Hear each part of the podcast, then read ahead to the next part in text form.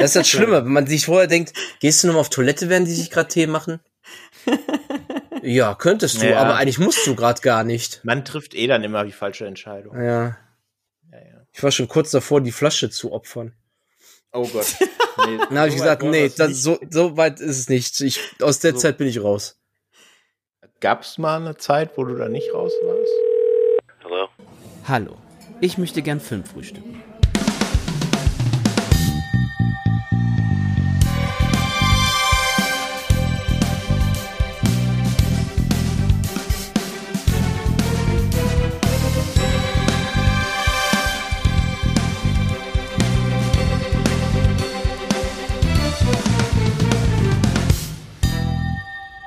Hallo und herzlich willkommen zu einer neuen Folge von Filmtoast Focus. Hier spricht der Patrick und an meiner Seite begrüße ich heute zum einen die Ronja. Hi Ronja.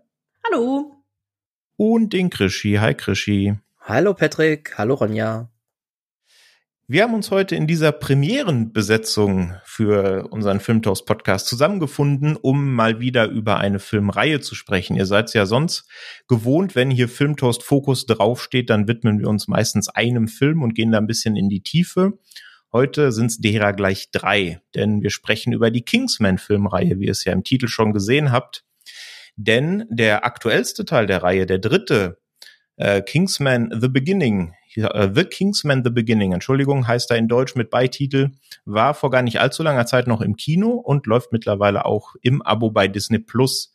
Das heißt, da ist die Hürde jetzt, die hängt relativ tief. Ihr könnt alle drei Filme hintereinander weg bei Disney Plus schauen. Gibt's natürlich auch ganz regulär auf Blu-ray zu kaufen. Und da dachten wir, das ist doch jetzt ein guter Zeitpunkt, damit wir die Serie mal besprechen können. Aber bevor wir da in Medias Res gehen und uns dem ersten Film widmen, das Ganze ist ja im Grunde eine ja, Mischung aus Agentenstory und Actionfilm, könnte man sagen. Ronja, was macht denn für dich so den Hauptreiz aus, wenn du an Agentenfilme denkst? Also ich glaube hauptsächlich diese, also diese coolen Gimmicks, die sie haben, irgendwelche Special-Waffen, Special-Fähigkeiten, äh, coole Autos, Sowas. Action. Ja, also ich glaube, Richtung Gimmick und Autos, da kommen wir ja heute zumindest ein bisschen zu. Ich glaube, da gibt's andere Reihen, wo das noch ein bisschen prominenter ist. Aber ja, so das eine oder andere werden wir ja dann auf der Uhr haben. Krische, wie ist es bei dir? Ja, also eigentlich bin ich gar nicht so der große Spionfreund. Also mal mehr, mal weniger. Das kommt immer so auf den Film an. Also einfach reinschauen und mal schauen, ob es dann ja einpackt oder eben nicht. Und es gibt den einen Film, da sagst du dann so, hm, habe ich schon mal alles gesehen. Den anderen Film habe ich zwar auch schon mal gesehen, aber hier hat's mich irgendwie gecatcht. Mhm. Und ohne zu viel spoilern zu wollen, der erste Film, den wir heute besprechen, der fällt wahrscheinlich eher in die zweite Kategorie bei dir, oder? Äh, ja, und äh, sogar, sogar, sogar sehr, sehr, weil ich habe damals eigentlich nichts anderes erwartet als einfach irgendeinen Actionfilm. Mhm. Wenn du sagst, äh, du hast äh, einen Actionfilm erwartet, das Ganze basiert ja auf dem Comic, ne, The Secret Service von Mark Miller und Dave Gibbons. Kanntest du die vorher oder hast du dich jetzt im Nachhinein mal mit denen beschäftigt? Vorher kannte ich es gar nicht. Ich habe mich auch so kaum mit dem Film eigentlich an sich beschäftigt. Ich weiß, dass dann irgendwelche Trailer liefen und dann wusstest du, ja, der und der spielt mit. Könnte ganz nett sein. Und dann geguckt und äh, war so begeistert, dass ich mir den äh, mich dann ein bisschen mehr mit beschäftigt habe, dann gesehen habe auch, ey, das ist eine Comic-Verfilmung und dann auch entsprechend diesen Comic mal ähm, besorgt und nachgeholt und war da ebenfalls noch recht begeistert äh, von dem Comic. Also schon mal eine Empfehlung, wer den Film mag, kann das Comic nachholen. Richtig, und das Stichwort mag ist da auch äh, ganz lustig, da kann ich später noch was zu sagen, wobei kann ich auch jetzt sagen, ähm, Mark Hamill spielt ja im Film mit und spielt ja, äh, das nehme ich jetzt einfach mal vorweg, der spielt ja einen Uni-Professor oder überhaupt einen Professor. Und eben jeder, also jene Szene gibt es auch im Comic, nur dann ist es halt nicht der Professor, der da äh, entführt wurde, sondern es ist Mark Hamill, der entführt wurde. das fand ich eigentlich ganz äh, charmant, als ich den Comic gelesen habe und äh, die Figur Professor Arnold gibt's dann trotzdem noch ähm, in, dem, in der Geschichte. Ja, genau. Da kommen wir dann später noch zu. Ronja, kanntest du die Comics oder kennst du die mittlerweile? Nee, ich kenne sie auch immer noch nicht. Ah, okay. Dann geht's dir da so wie mir. Ich habe nur im Nachhinein jetzt recherchiert, dass ja ähm, Kick-Ass und Wanted, auch zwei Comics, ne, von Mark Miller und Dave Gibbons. Und ja, Kick-Ass auch von Vaughn verfilmt wurde, ne? Auch eine großartige äh, Comic-Verfilmung. Da haben wir eigentlich auch noch nie drüber geredet, oder, Krischi? Ich könnte mich nicht erinnern, dass wir jemals über Kick-Ass, aber wir haben über Super gesprochen und dann glaube ich in dem Zusammenhang schon mal gesagt, das wäre der bessere Kick-Ass. ja, das stimmt. Aber vielleicht sollte man mal über Comic-Verfilmungen so aus der ja zumindest zweiten Reihe, wenn man jetzt die großen Marvel, MCU und DCEU außen vor lässt, über die mal reden. Wäre doch mal eine Idee. Wäre vielleicht mal eine Idee.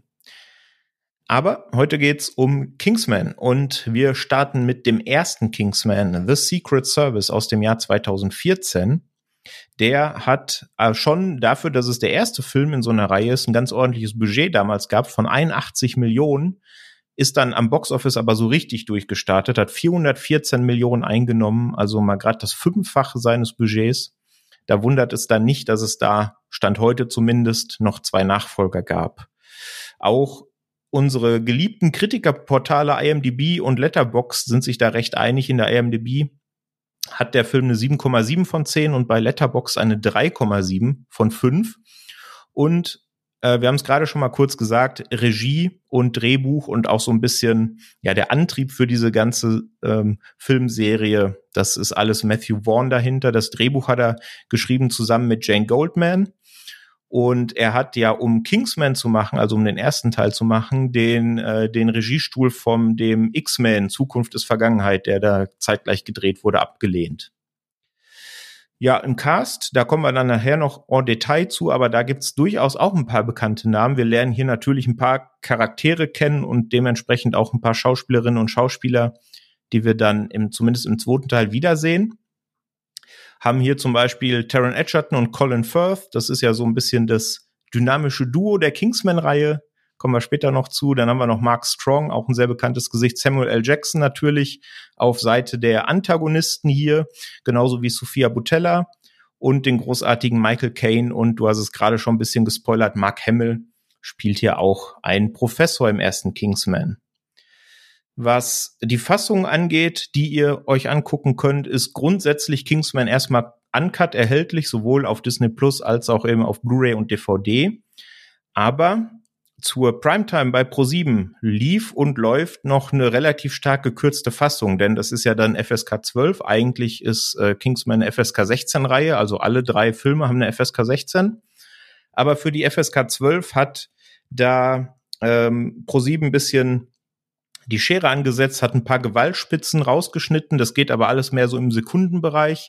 Und bei einer ja sehr ikonischen Szene, wenn man den Film gesehen hat, bei der Kirchenszene, da gab es dann natürlich viele Schnitte, denn da passiert ja auch die meiste Gewalt im Film, so dass diese FSK 12 Fassung insgesamt sieben Minuten kürzer ist ähm, als die FSK 16 ungekürzte Fassung.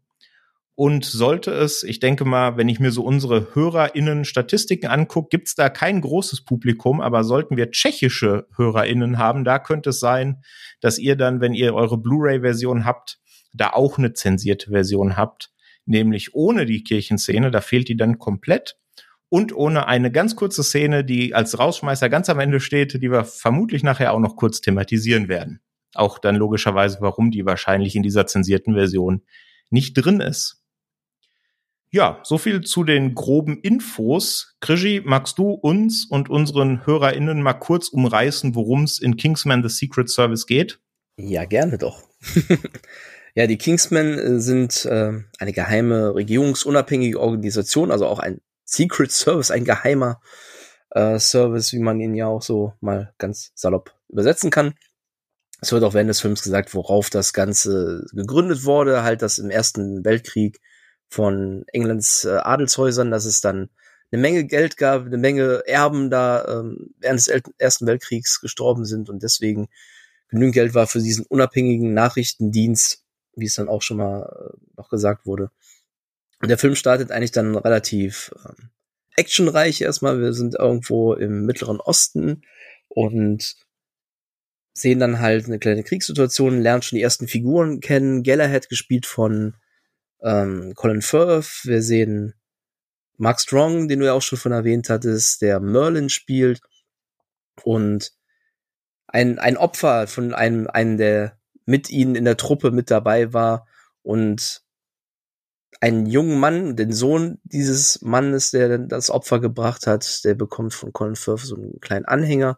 Und diese Figur ist dann halt später halt Gary Unwin, beziehungsweise den man eigentlich immer nur Exi nennt während des Films, gespielt von Darren Edgerton, der ja gut 17 Jahre später dann halt unter die Fittiche genommen wird, nachdem er einmal mehr wieder Mist gebaut hat mit seinen Kumpels und ja, zum Kingsman ausgebildet werden soll, während im Hintergrund noch Samuel. Jackson mit den großen Richmond Valentine spielt, ein ja, Multimillionär, der unter anderem ja neben mehreren Firmen wohl auch dann halt ein Handy oder eine, eine würde man das am besten sagen, eine eigene äh, wie, wie drücke ich es am besten jetzt aus? Da fehlt mir leider das Wort, deswegen verhaspel ich mich auch gerade. Ja, eine Mobilfunkfirma. Genau, oder? eine Mobilfunkfirma hat unter anderem und einen besonderen Plan auch verfolgt. Also man weiß direkt zu Beginn, dass er hier nicht der der freundliche Typ ist, der nach außen gespielt wird, sondern dass er hier der Bösewicht des Films ist, anhand der Öffnungsszene. Und natürlich, was passiert wohl in so einem Spionagefilm, müssen die Kingsmen auch versuchen, diesen Bösewicht aufzuhalten während Exi im Hintergrund erst noch ausgebildet wird. So würde ich es mal grob, grob zusammenfassen. Ich würde sagen, das trifft es eigentlich ganz gut. Und ja, ich habe es vorhin schon gesagt, wir haben uns heute drei Filme vorgenommen. Das heißt, wir werden es auch nicht so machen, wie wenn wir einen Film auf der Agenda haben, dass wir wirklich so die einzelnen Storybeats durchgehen und unsere Gedanken dazu diskutieren, sondern hier orientieren wir uns wirklich so an den groben ähm, ja, Inhalten, die der Film hat. Also ihr werdet jetzt keine Nacherzählung von uns hören. Das könnte aber auch der Vorteil sein, wenn ihr die Filme noch nicht gesehen habt und ihr aus irgendeinem Grunde aber trotzdem jetzt beim Podcast eingeschaltet habt. Gibt's, denke ich, in den Filmen auch noch die ein oder andere Story-Überraschung, die wir jetzt nicht unbedingt spoilern müssen. Von dem her müsst ihr nicht abschalten, aber die Empfehlung ist natürlich ganz klar, guckt euch erst die Filme an und lauscht dann weiter. Ja, also für mich als ich damals Kingsman zum ersten Mal gesehen habe, ist mir direkt ein, eine Verbindung ins Auge gestochen, die ich jetzt auch im Rewatch sehr zu schätzen wusste. Und das ist diese Verbindung, die sich auch zumindest durch die ersten beiden Teile meines Erachtens zieht, von Musik und Gewalt. Ne? Du hast ja hier direkt schon in einer der ersten Szene äh, in denen Harry und Exi zusammentreffen, ähm, diese Pub-Szene, ne, wo sich dann ein bisschen, ja, so einen klassischen Pub-Brawl gibt's da mehr oder minder. Und da fallen einem schon so ein paar Trademarks ein, die die Reihe ausmachen, finde ich. So einmal diese Connection aus Musik und Gewalt, aber eben auch diese wahnsinnig gut inszenierte Action. Äh, Ronja, wie hat denn dir diese Szene im Pub gefallen, in der quasi Exi das erste Mal so richtig merkt, mit wem er es da überhaupt an der anderen Seite des Tisches zu tun hat und was der so drauf hat? Also ich muss sagen, ich bin überhaupt kein äh, Freund von Gewalt in Filmen, aber da ist es natürlich irgendwie auch lustig gemacht. Man äh, möchte auch schon, dass also die die Szene fängt einfach gut an. Man mag äh, die die bösen Jungs schon nicht. Dann sieht man genauso erstaunt wie Exi, dass äh, Harry, der ja eigentlich auch so eher so einen älteren gediegenen Eindruck macht, was er eigentlich drauf hat. Und ähm, ja, das finde ich eigentlich gut, dass man diese Überraschung gleichzeitig hat und eben durch die Musik und durch die Choreografie ist es jetzt auch nicht schlimm anzugucken oder so. Ja, es zeigt auch direkt so diese Eleganz, mit der er das macht. Ne? Das hat genau. mir sehr gefallen. Das ist natürlich so, also wenn ihr den Film jetzt noch nicht gesehen habt, dass die Kingsmen wie, ja, so, wie so ein Gentleman-Club auftreten, aber eben als starken Kontrast dazu eben auch sehr, ja, schlagkräftig sind und sehr viele Skills haben, neben den ganzen Gadgets, die, sie, die dann natürlich sich noch offenbaren im Laufe des Films. Krischi, wie hat dir dieser Auftakt im Pub gefallen? Ich fand den mega großartig. Also ja, wie ihr sagt, diese Eleganz, die da einfach ist. Natürlich, dass sie dann so gut gekleidet sind, dann ist dann Colin Firth, der das dann in Perfektion dann auch nochmal darstellt und dann, ja, ich, so nach Motto, gehe jetzt und dann dieser Spruch einfach dieses, was ja auch so ein Leitbild irgendwo ist, Manieren machen uns zu Menschen und dann ganz lässig mit dem Schirm mal eben das Peineinander, oh nee, obwohl das ist ja einfach nur ein Bierkrug gewesen, darüber geschossen und äh, den ersten damit direkt Schachmatt gesetzt und dann auch das, die großen Augen dann von Exi, äh, okay, was geht hier ab? Ist ganz groß. Und das wiederholt sich ja auch immer wieder, wie du ja gesagt hast, durch die Filme, ne? Schön ist ja auch, dass er erstmal sagt, er möchte sein Bier austrinken, sie noch verwarnt, also nicht direkt angreift und dann erst das Ganze eskaliert und dann wirklich sein Bier austrinken. Genau, ich möchte noch mein Vorzüg dieses vorzügliche Guinness lernen. ja, das hat mir auch sehr getaugt. Also das war so der Moment, wo ich eigentlich wusste, ja, das ist ein Film für mich. Ähm, und eben auch, weil er, weil es auch so cool inszeniert ist, ne? Also weil auch diese Closed Quarter Combat Action da nicht zerschnitten ist wie in ja vielleicht 80 Prozent der Liam Neeson Filme aus den letzten 15 Jahren, sondern man hier tatsächlich erkennt, was da passiert, obwohl es natürlich alles sehr schnell ist und dynamisch ist. Ähm, das alles immer so schön zentriert, die Action. Man, auch wenn da ganz viel los ist auf dem Bildschirm, weiß man immer, wo man hinzugucken hat und das nimmt hier seinen Anfang.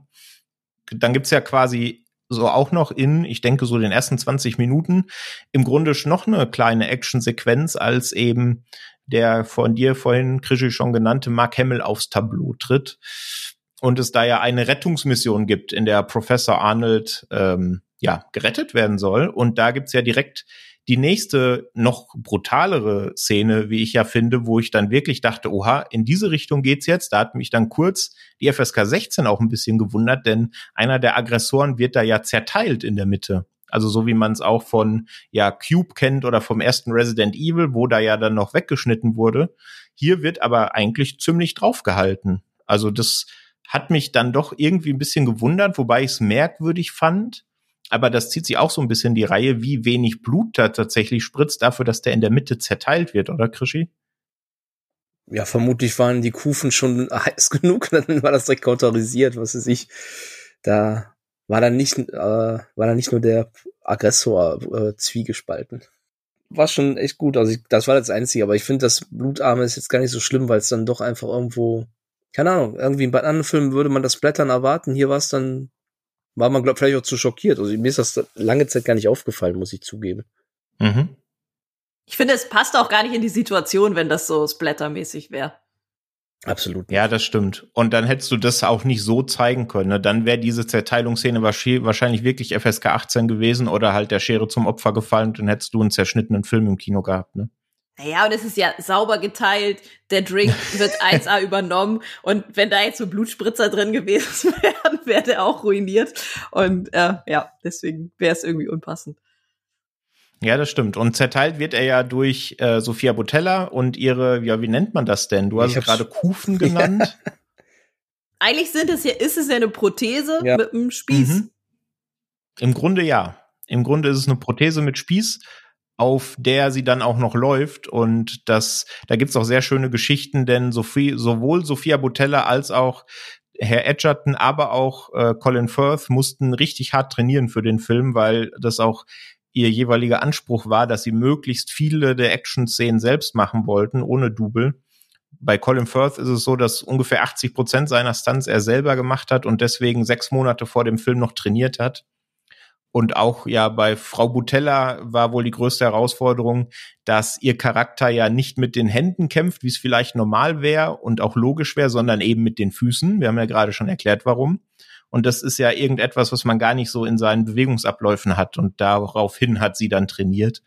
Und ich finde, bei allen dreien, die ja hauptsächlich so in den Action-Szenen dann später auch noch auf dem Tableau sind, hat das eigentlich sehr gut funktioniert. Definitiv. Ähm, was habt ihr dann gedacht, als ihr gesehen habt, dass Mark Hamill damit spielt? Krigi, hast du da irgendwie direkt nostalgische Gefühle oder hast du es einfach so mitgenommen? Mitgenommen und einfach geschmunzelt und gedacht, so wie cool. Das war wirklich so die einfach so cool, geil.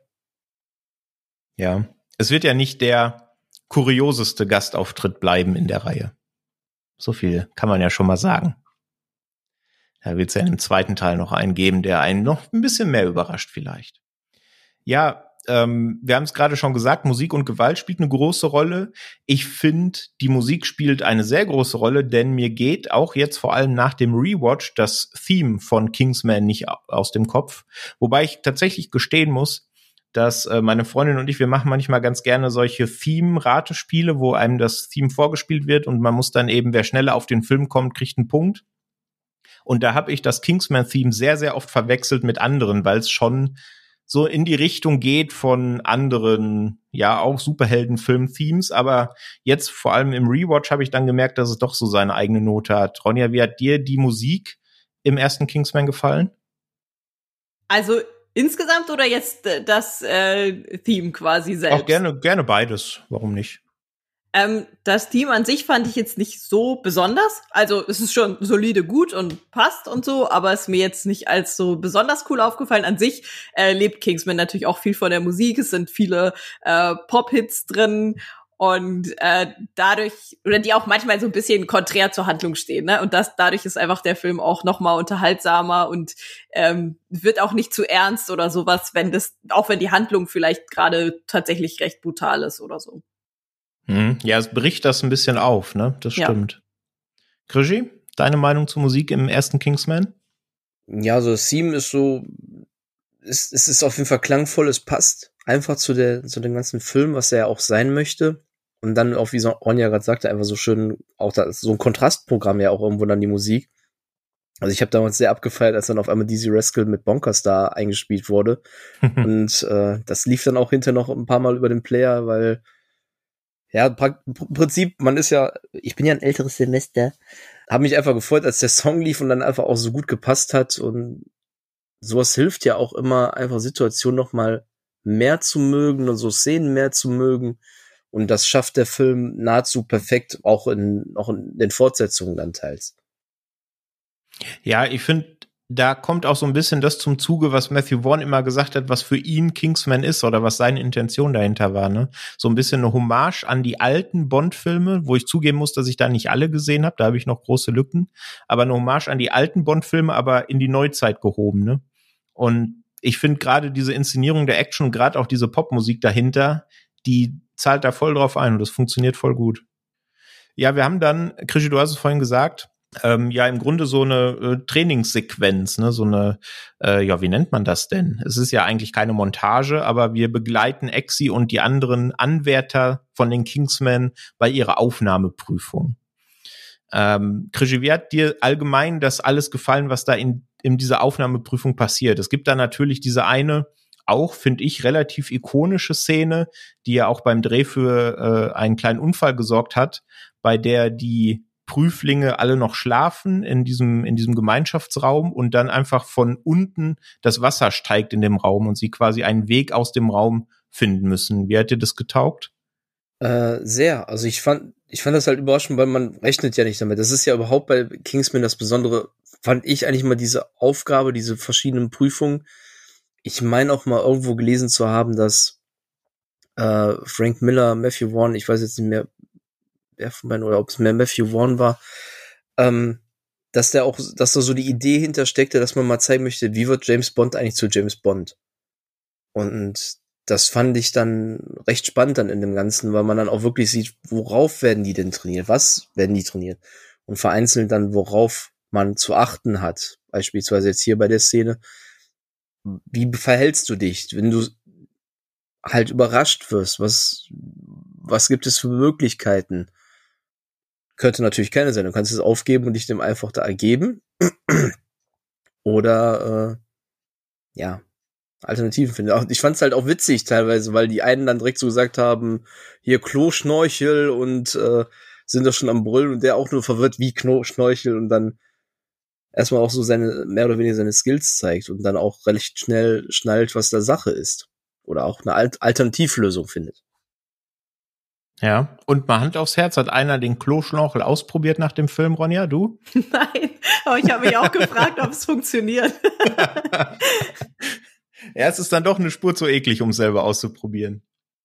Also wenn ich mal nachts wirklich alles überschwemmt ist und so und äh, ich weiß, wo das Klo stand, überlege ich es mir mal. So, ja. ne, wenn der Teufel frisst eine Notfliegen und so weiter, so nach dem Motto. Aber bis dahin nehme ich höchstens einen Schlauch, um irgendwie ein Bier daraus zu trinken. So ungefähr, keine Ahnung. Oder was kennt man aus anderen Filmen, was macht man noch mit dem Schlauch? Äh, Benzin abpumpen. Das ist ja in der derzeitigen Zeit wahrscheinlich jetzt gerade auch mehr im Kommen. Ja. ich habe heute noch ein Video gesehen, dass äh, Geldtransporte waren gestern, heute muss man äh, muss man Tankwagen überfallen. Also, wer weiß. Hm? Ja, vielleicht äh, wird der Skill noch mal wichtig. Keine Ahnung. Ja, äh, diese, diese Trainingssequenz geht dann ja noch weiter. Ne? Die Idee dahinter ist ja, dass es genau ein neuer Kingsman gesucht wird. Und wir haben da ja eine ganze Latte an Anwärtern, die dann eben zum Teil schon bei dieser ja, äh, Ertrinkszene oder Ertrinkprüfung ausscheiden, zum Teil auch später ausscheiden. Als eine der letzten Prüfungen bekommen sie dann alle ein Welpen. Das war ja, da war ich ja schon mal, ich meine, welche unter euch, die schon ein paar Folgen gehört haben, wissen ja mittlerweile, dass äh, Filme, in denen Hunde vorkommen, kriegen bei mir immer einen halben Stern mehr. Filme, in denen der Hund stirbt, dann einen halben Stern weniger. Hier wird's ja zumindest angedeutet, ne, weil das Ziel der Prüfung ist dann, dass sie einmal den Hund erziehen eben um das so ein bisschen auch als ja daneben zu stellen, wie sie eben jetzt erzogen werden, um Kingsman zu werden. Und der Abschluss der Prüfung ist ja dann tatsächlich, dass sie ihren Zögling erschießen sollen. Und ja, das macht im Endeffekt, oder zumindest glauben wir das, erstmal macht das nur eine, nämlich die Roxy. Ronja, was waren da deine Gefühle, als du den Schuss gehört hast und man und du auch noch im Glauben warst, dass sie ihren Hund erschossen hat? Also ich hatte schon ein bisschen Zweifel, ob der Hund dann wirklich tot ist, aber ich, eigentlich habe ich gar nicht so sehr über Roxy nachgedacht, sondern eher über Exi und dachte, Mensch, er ist so der Underdog, hat jetzt endlich die Chance, hat seine Heldenreise, hat die ganzen Prüfungen bestanden und jetzt zieht er das nicht durch. Also ich fand es eher ein bisschen blöd, dass er es nicht durchgezogen hat. Mhm. Ja, ich habe mir da aber schon ein bisschen gedacht, dass vielleicht auch das das gewünschte Ergebnis war, dass man eben diesen Schritt nicht geht. Krischi, wie war's bei dir? Ich fand's war die logische Konsequenz, dass es nicht gemacht hat, weil wir einen anderen Charakter hatten. Und wie du sagtest, das ist ja auch so gewünscht, weil ich hatte mir gedacht, weil ähm, er sitzt ja dann auch da mit, äh, mit Arthur, dem Anführer. Und der war ja sowieso nie ein Fan von ihm, deswegen, ich gebe ihm jetzt eine Aufgabe, die er nicht lösen kann, so nach dem Motto. Und ich war auch ein bisschen schockiert, dass es wirklich der Schuss im anderen Zimmer losging, aber habe mich da gar nicht so sehr konzentriert auf, äh, auf das Tier, sondern mehr auf das, was praktisch mir in der Szene ja eigentlich hauptsächlich gezeigt wurde, wo eben nicht der Schuss fiel. Mhm. Und mich gefreut, dass da nicht der Schuss fiel, weil den, den kleinen JB will man ja auch äh, lieber knuddeln, als das, äh, ne? ja, das hat mir auch sehr gefallen, dass er JB für Jack Bauer heißt. Ja, das war Fast auch eine lustige Szene nebenbei, wenn er dann durchgeht, JB, wofür steht das? Äh, Jason Bourne, James Bond und dann Jack Bauer. War das schon ganz cool. Ja, sehr schön. Hat man fast nochmal Lust bekommen, 24 zu gucken. Ja, wir haben dann ja, also äh, dann ist eben diese ganze, diese ganze Auswahlszenerie und ich meine, man hatte sich dann schon denken können, ähm, wer dann eben aufgenommen wird. Ne? Nämlich Exi wird logischerweise dann zu den, zu einem, einem Kingsman und langsam etabliert der Film dann auch unseren Hauptantagonisten hier. Wir haben es vorhin schon mal kurz angerissen. Das ist Samuel L. Jackson als Valentine ja, der hat ja ein paar Eigenheiten, ne, dieser Antagonist, so wie das ja in Agentenfilmen häufig der Fall ist. Ronja, wie hat denn Valentine als Figur oder auch Samuel L. Jackson als Schauspieler hinter der Figur für dich funktioniert? Eigentlich super gut. Also ich meine, Samuel L. Jackson finde ich extrem gut als Bösewicht immer. Ähm, in diesem Fall ist natürlich so ein total überzeichneter Bösewicht, aber auch eigentlich mit so einer ganz coolen Hintergrundstory, der tatsächlich eigentlich sogar was Gutes für die äh, Welt möchte. Und da, oder dass er auch dann äh, keine Gewalt sehen kann oder so mit so äh, lustigen äh, Seiten, Side Stories und so. Das fand ich eigentlich ganz gut gemacht. Krischi, wie sieht's bei dir aus? Ja, eigentlich das gleiche. Es ist eigentlich geil, weil der das so cool überzeichnet einfach darstellt und dann, ja, wie Ron jetzt auch gerade sagte, es ist halt so auch mit ein bisschen mehr Facetten. Ne? Das ist ja nicht der, der, der einfach der pure Bösewicht, der einfach nur an Geld will oder sonst was, der möchte wirklich die Welt retten. Das heißt, die Motive sind ja eigentlich noch, noch was Ehrenhaftes und im Prinzip kannst du jetzt auch was Tieferes darin finden, dass du sagst, ist es nicht ehrenhaft, was er vorhat, ist es dann nicht das Wert, was er, was dafür geopfert wird und das ist dann schon so ein, so ein Denkansatz, den ich dann, also ein bisschen mehr tiefer auch dem ganzen Film, den ich den so bei dem nicht erwartet hätte. Und ja, auf der anderen Seite dieser Ekel dann halt vor der Gewalt, vor der, vor der er eigentlich nicht zurückschreckt oder nicht zurückschrecken lässt durch seine Leute und diese, dieses Lispeln dabei ist dann einfach auch so, so großartig. Ich kann Blut nicht sehen, ich muss dann, ich muss dann nicht übergeben, swallartig. das ist, äh, das ist einfach nur groß, also es macht so viel Spaß einfach und das ist dann so dieses, dieses Komplettpaket, dass du da, da hast die guten Darsteller als Agenten, auch die guten Nebendarsteller und dann aber auch einen passenden Antagonisten, der auch nicht nur einfach dieses, dieser eindimensionale, eindimensionale äh, Strich in der Landschaft ist, sage ich jetzt mal. Ist natürlich so ein bisschen überzeichnete Antagonisten. Also wenn man die Brücke Richtung Batman schlägt, ist es eher der Jim Carrey Riddler und nicht der Paul Dano Riddler. Aber trotzdem, also ich finde ihn auch großartig. Äh, weil du es gerade gesagt hast oder weil du ein Zitat gebracht hast, habt ihr den auf Deutsch oder auf Englisch bisher geguckt? Auf Deutsch. Auf Deutsch und irgendwann auch mal auf Englisch danach geholt, weil dann konnte ich schon mitsprechen auf Ah, Deutsch. okay, ja. Also was ich sagen kann, ich habe es auch beides mal ausprobiert. Die deutsche Synchro ist super. Also ich finde, das haben sie echt gut gemacht. Auch das Lispeln eben jetzt bei Samuel. Jackson, was ja witzigerweise nicht im Skript stand. Ne? Jackson hat früher gelispelt und das kam einfach in der ersten Szene, die sie gedreht haben, ein bisschen durch. Und dann hat es aber allen so getaugt, dass sie das dann einfach als Trademark etabliert haben. Also stand so nicht im Drehbuch. Und das ist ja auch so ein bisschen das, ne, was bei Bond hauptsächlich ja immer ist. Da haben die Antagonisten ja immer irgendein meist körperliches Detail, ne, was sie so ein bisschen abhebt vom Protagonisten. Und das ist dann hier eben das Lispeln, fand ich großartig. Ja, Valentine als Antagonist, wir haben es gerade schon gesagt, was so ein bisschen der Plan ist, den er hat. Und den Plan will er dann ja testen, ne, in einer Kirche.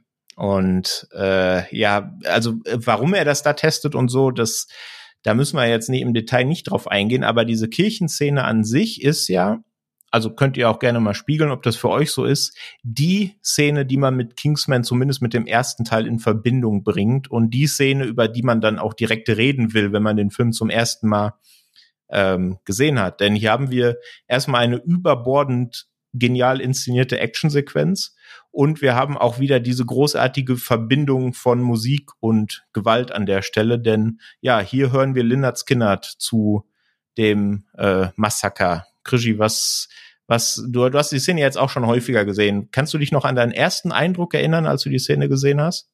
Muss ich ein bisschen überlegen tatsächlich, aber ich weiß, dass ich jetzt gerade, also ich tue jetzt unterbewusst einfach gerade grinsen, deswegen muss es eigentlich ein guter gewesen sein, weil es, ähm, nee, es hat mir einfach verdammt gut getaugt, sowohl von der Kamerasperspektive als auch, was dann gezeigt wurde, wo man nur die ganze Zeit da saß und gedacht hat, äh, was passiert da, was passiert da? Eigentlich habe ich es auf Englisch gesagt mit den Buchstaben WTF immer und das ausgesprochen, aber ähm, was passiert da, was da passiert, da klingt doch jetzt gerade anständiger.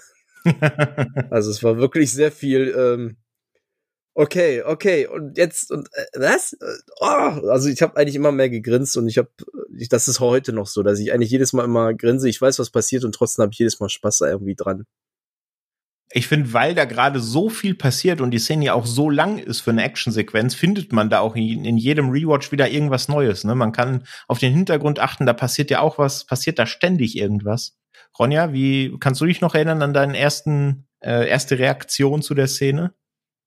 Also ich war fast ein bisschen schockiert, weil es halt wirklich eine Gewaltorgie ist. Man weiß gar nicht, wo man hinguckt und überall passiert was Furchtbares. Und dann ist natürlich ausgerechnet bei diesem Test jetzt noch der Kingsman drin, der, also wenn der Gewaltausbrüche hatte, natürlich auch alles vernichtet, was, äh, ja, was sich nicht retten kann. Ähm, es ist natürlich wichtig für den Film, weil man da einfach sieht, okay, welche Auswirkungen haben diese aktivierten SIM-Karten, was, was passiert überhaupt, wenn äh, der der Böse seinen Plan umsetzt. Deswegen ist es natürlich wichtig, aber es ist natürlich auch hart. Und gerade, dass es dann in einer Kirche auch noch ist und ähm, auch alle Gegenstände aus dieser Kirche zweckentfremdet werden, ähm, ja, das, das rettet halt wirklich nur die Musik und natürlich, dass auch nebenbei dann wieder ähm, die beiden Antagonisten eingeblendet werden und das Ganze auf ihrem Monitor beobachten.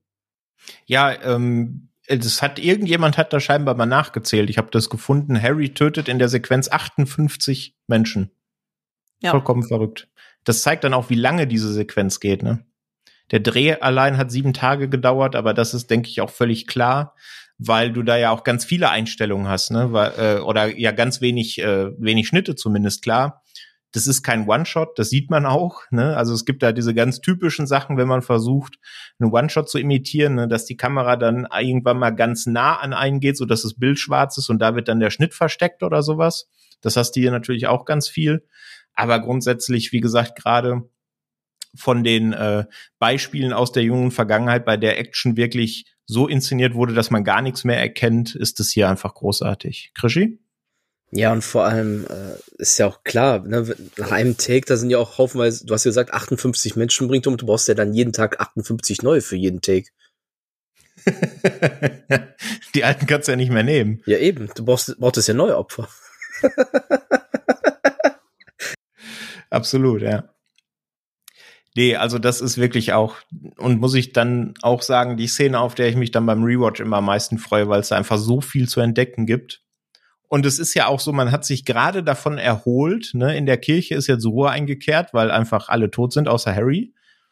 Aber du hast ja direkt danach quasi den nächsten Tiefschlag, denn es passiert etwas, mit dem ich zumindest beim ersten Mal nicht gerechnet hätte. Ne? Also es kommt ja dann zu einem Zusammentreffen von Harry und Valentine vor der Kirche. Und äh, Krischi, ich glaube, du hast vorhin schon gesagt, ähm, oder nee, Ronja war es, genau, du warst es, äh, dass er ja als Antagonist so eine Abscheu vor Gewalt eigentlich hat, ne? Und er tötet ja dann Harry, er gibt ihm Kopfschuss und ekelt sich dann selber vor der Gewalt, die er ausgeübt hat. Das fand ich irgendwie merkwürdig, aber auch klasse, weil das ja auch so ein bisschen die Reaktion von, ja, zumindest von mir gespiegelt hat, weil ich jetzt nicht damit gerechnet habe, dass Harry aus dem Film geschrieben wird. Ronja, wie sah das bei dir aus? Hm, ich auch nicht, aber es passt einfach total zu Kingsman, weil ähm, es sind viele Sachen so, die man erwartet oder viele Sachen, die in allen möglichen Filmen gut funktionieren, aber es kommt immer eine Überraschung. Ja, so ging's mir auch. Krischi, was mal, äh, hast du, also wir haben es ja vielleicht vorhin schon mal ganz kurz gespoilert, ne? Also, wenn man den ersten Teil für sich betrachtet, nur den ersten Kingsman, dann ist es ja so, dass hier in letzter Konsequenz Harry getötet wird, ne? Und davon, da, bei dem Standpunkt bleiben wir jetzt erstmal. Dass das hinterher aufgeweicht wird, kommen wir ja später noch zu. Mhm. Aber was hast du gedacht, als sich diese Szene ausgespielt hat? Hast du damit gerechnet? Null.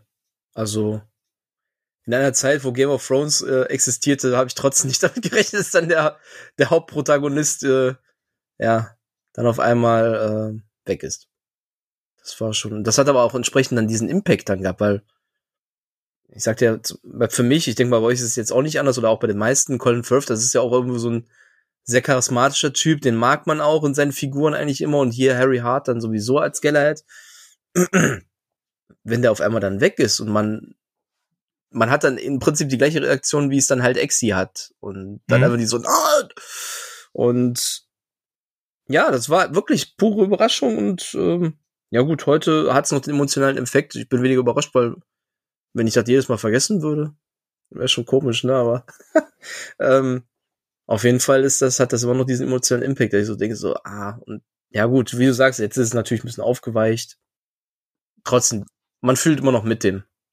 Ja, absolut. Und ich finde, der erste Teil kann auch komplett für sich stehen. Ne? Also es ist wirklich jetzt nicht so, dass man, ähm, dass es wie bei anderen Trilogien ist, wenn wir das jetzt als Trilogie sehen, wobei so ganz stimmt's ja nicht, aber kommen wir nachher auch noch zu.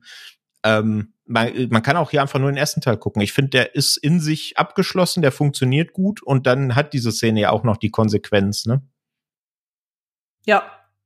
Ja, Genau. Und wir haben ja dann nicht nur, dass, ähm, dass äh, Galahad äh, stirbt, sondern wir haben ja quasi noch einen Charakter, der zwar nicht so viele Szenen hat, wie Galahad äh, bisher hatte zu dem Zeitpunkt, aber eben auch mit einem sehr, ja, du hast es gerade gesagt, charismatischen, tollen Schauspieler, den, den man immer gerne sieht, nämlich Michael Caine äh, besetzt ist, nämlich Arthur wird ja dann auch aus dem Film ausscheiden, ne, weil er wurde ja von Valentine mehr oder minder angenommen, hat die Seiten gewechselt, wie auch immer, und äh, will Exi eigentlich umbringen mit einem vergifteten, was ist es, ein Whisky, nehme ich an.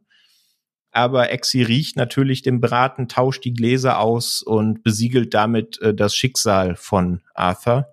Hier haben wir quasi das zweite Mal, wo ich nicht damit gerechnet hätte, dass sie tatsächlich Michael Caine aus dem Film nehmen. Ronja, hat dich das auch überrascht oder hast du es da eigentlich schon äh, mehr oder minder gewusst, weil wir ja kurz vorher erfahren, dass er quasi die Seiten gewechselt hat. Hm, es war trotzdem natürlich super überraschend. Ist aber auch, also die Situation wäre an sich auch recht ausweglos gewesen. Deswegen musste eigentlich eine Überraschung kommen, damit die Handlung weitergehen kann. Ja, das stimmt. Hättest du da Exi aus dem Film geschrieben, dann wäre nicht mehr viel übrig geblieben. Das ist natürlich. Ja, recht. aber also es war es war auch schon recht ausweglos so und ähm, aber da da haben die Kingsmen einfach auch keinen Kopf mehr. Also was natürlich das Ganze noch mal spannender macht. Mhm, absolut. Krischi, wie war's bei dir? Ja, ich fand es in dem Sinne weniger überraschend, weil, ja, wie du sagst, man wusste es ja schon, oder hat es gerade knapp vorher erfahren und es war dann so, warum sollte jetzt noch der, also wenn der jetzt, also wenn jetzt Exi verschwunden wäre, dann wäre es dann so gewesen, ja, wer macht's denn dann jetzt?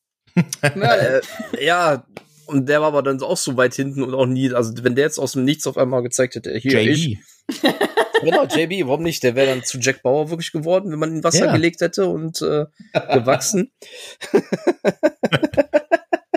ähm, ja, es ist, ähm, es war wenig überraschend, aber es war cool einfach, wie es inszeniert war. Das ist dann halt so dieses, ähm, so kennst du das? Ach ja, ich merkte direkt, der schmeckte scheiße und ähm, ja, und, Und dann es einfach war der Blick und mm, mm, Ja. oh, wirkt anscheinend und dann, oi. Das Und es dann- war auch eine emotionale Szene, ne? Also, das hatte ich sonst eher nicht bei dem Film, aber ich glaube, das will der Film jetzt auch nicht, außer bei der Hundeszene hatte ich das natürlich ein bisschen. Aber die Szene hier auch im Rewatch, die hat mich richtig gekriegt. Wahrscheinlich allein äh, liegt es an Michael Caine, ne? Ja, Michael Caine ist halt auch ein großartiger Schauspieler und da kann auch mal so einen unsymp unsympathischen Typen oder so einen dermaßen hochnäsigen Typen, dass der die schon unsympathisch ist. Ein bisschen Freude war dann da, als Chester King weg war. Ja, dann äh, kommt es im Grunde auch schon zum großen, und es ist ja wirklich ein großes Finale. Das zieht sich auch ein bisschen durch die Reihe, denn ja, die äh, Endsequenzen sind immer sehr überbordend. Aber hier ganz besonders, ähm, auch hier lassen wir jetzt mal einzelne Storybeats aus, damit ihr, falls ihr noch nicht gesehen habt, auch noch ein bisschen Spaß habt am selber erkunden. Ähm, aber es kommt hier eben zum großen Showdown, wenn man so will, ne, zwischen Exi und Valentine. Und wir haben dann hinterher wieder eine potenziell zumindest sehr brutale Szene, denn es platzen reihenweise Köpfe. Ich weiß nicht wie viele, hat wahrscheinlich auch irgendjemand mitgezählt und ins Internet geschrieben, die Zahl. Aber es wird eben diese, ja, diese Apparatur ausgelöst und die, die gefakten SIM-Karten, die den Leuten ähm, eingepflanzt werden, führen eben dazu, dass Köpfe explodieren und wirklich sehr, sehr viele Köpfe explodieren. Aber äh, das tun sie nicht in irgendeiner Splatter-Szene, sondern es gibt da eigentlich eine sehr lustige Zensur. Krischi, weißt, kannst du grob erklären, was das eigentlich darstellen soll, was da eben dieses, diese explodierenden Köpfe zeigt?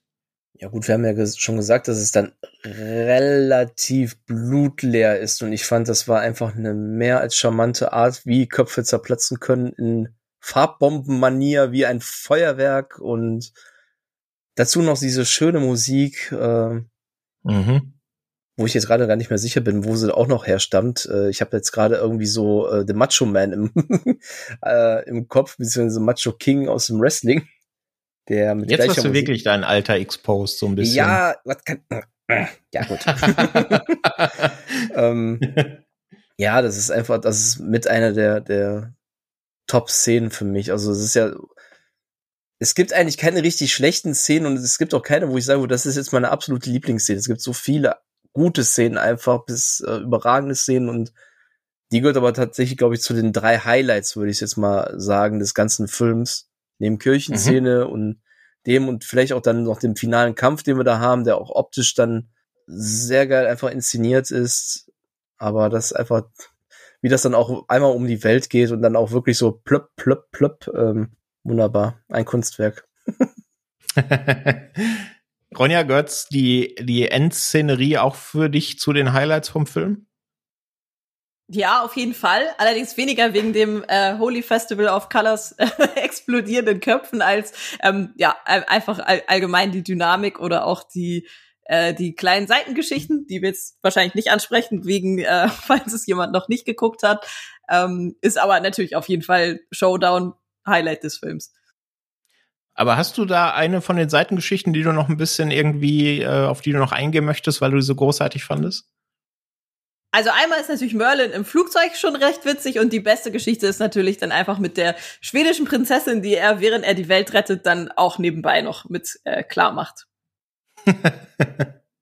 ja, das ist ja dann die quasi letzte Szene im Film, als es da zu einer amorösen Beziehung kommt. Und das Ganze zieht sich ja dann auch noch in den zweiten Teil. Ne? Da wird das ja, das hätte ich tatsächlich nicht gedacht, also dass die im zweiten Teil das so weiterziehen, dass die beiden dann zusammen sind. Das hat mich dann schon ein bisschen überrascht. Aber die Szene ist einfach großartig. Wenn die Welt rettest, dann, ne? Ich komme gleich, einfach dieses kurze Ruhe, ich komme gleich wieder. Ja, und dann ja, wir müssen das, wir müssen das ja auch zensieren, nicht, dass wir irgend so eine Inhaltsanwarnung von Spotify oder so bekommen. Wer weiß. Ja, auch das, auch diese letzte Szene, ne, das hat ja Vaughn auch gesagt, das ist auch wieder so eine Anspielung auf die alten Bond-Filme, ne, als sowas auch typisch war, dass man sowas da als Rausschmeißer noch eingebracht hat und deswegen wollte das hier auch haben. Aber immer mit so einem Augenzwinker. Das müssen wir vielleicht noch dazu sagen für die Leute, die es nicht gesehen haben. Absolut. Also das zieht sich ja auch durch den Film. Ne? Das haben wir ja gerade auch gesagt. Bei den Gewaltszenen ist es dann die Musik, die manchmal da so poppig das Ganze ein bisschen auflockert. Und hier ist es dann eben auch mit dem Augenzwinkern gemacht. Und das finde ich auch so großartig an dem Film, dass er das eben so macht. Und deswegen finde ich, hat Vaughn damit auch genau das erreicht, was er wollte. Ne? Also diese klassische Agentengeschichte, die sich ja auch in den alten Bond-Stories auch nicht so hundertprozentig ernst genommen hat, aber eben mit neuen Facetten, aktueller Musik und aktuellen Sehgewohnheiten einfach geupdatet. Und das hat er echt gut geschafft. Ähm, ja, so ein bisschen äh, ernsteren Szenen, die vielleicht auch nicht ganz so gut funktionieren, kommen wir später vielleicht noch im dritten Teil. Aber bevor wir mit dem zweiten Teil erstmal weitermachen, Ronja, was ist denn so dein Fazit zum ersten Film, wenn du es mal so grob zusammenfassen möchtest? Auch am besten auch am Ende natürlich mit einer kleinen Toastwertung. Mm. Oh Gott, meine Toastwertungen sind eh immer recht gut. also, um mir keine fünf Toaste zu geben, würde ich ihm auf jeden Fall vier geben. Ähm, ist einfach witzig gemacht, intelligent gemachte, so ein bisschen äh, Agenten-Satire auch. Ähm, die Charaktere sind durchweg gut gemacht. Es ist eigentlich, also es stecken viele Themen auch drinne, also die auch die nur manchmal so kurz angerissen werden oder so. Aber dadurch äh, kann eigentlich jeder, glaube ich, irgendwas entdecken, was er noch so an der Seite spannend findet. Ähm, ja, auf jeden Fall eine Empfehlung, sollte man gucken. Mhm. Danke, Krischi. Ja, also Kingsman ist eigentlich so ein Musterbeispiel bei mir bei Letterbox, wie meine, wie meine Wertungen funktionieren. Ähm, hätte ich den Film ursprünglich oder für das, was er ist und sein möchte, im Vergleich zu anderen, hätte ich ihm, glaube ich, nur vier von fünf Sternen gegeben oder Toastscheiben bei uns ja. Irgendwann habe ich dann mir, wie Ronja auch sagte, die Charaktere, das ganze drumherum, auch die Idee, was ich auch dann sagte mit der Tiefe von der, was, was eigentlich ja dieser Bösewicht erreichen möchte, habe ich ihn dann schon irgendwann alleine deswegen einem halben Stern gegeben und dieser Faktor, dass du kannst den noch so oft gucken, der macht immer wieder Spaß, das ist immer wieder ein Highlight, immer wieder Unterhaltung und ja, fünf Sterne und steht bei Letterbox auch unter meinen Top 4. Fünf Toastscheiben, Entschuldigung. Hm. Haben wir endlich mal einen Top-4-Film von deinen besprochen. Mhm. Sehr schön. Ja, ich ähm, kann das alles nur unterschreiben. Bei mir ist er ja irgendwo zwischen vier und viereinhalb Toastscheiben gelandet. Auf jeden Fall eine vier mit einem dicken Herz, weil das ein Film ist, den ich immer wieder gucken kann. Da entdeckt man immer wieder was. Die äh, Comedy funktioniert immer noch gut, die Figuren funktionieren noch gut. Wir haben einen großartigen Cast, bei dem es einfach Spaß macht zuzugucken. Das haben wir vorhin schon ein bisschen ausgeführt. Ähm, die Action ist großartig inszeniert. Wie gesagt, gerade die Kirchenszene, da kann man immer wieder was Neues entdecken. Da freut man sich immer wieder drauf. Und auch so, dass ähm, das Zusammenspiel zwischen Taron Edgerton und Colin Firth, die funktionieren einfach als Duo, finde ich super.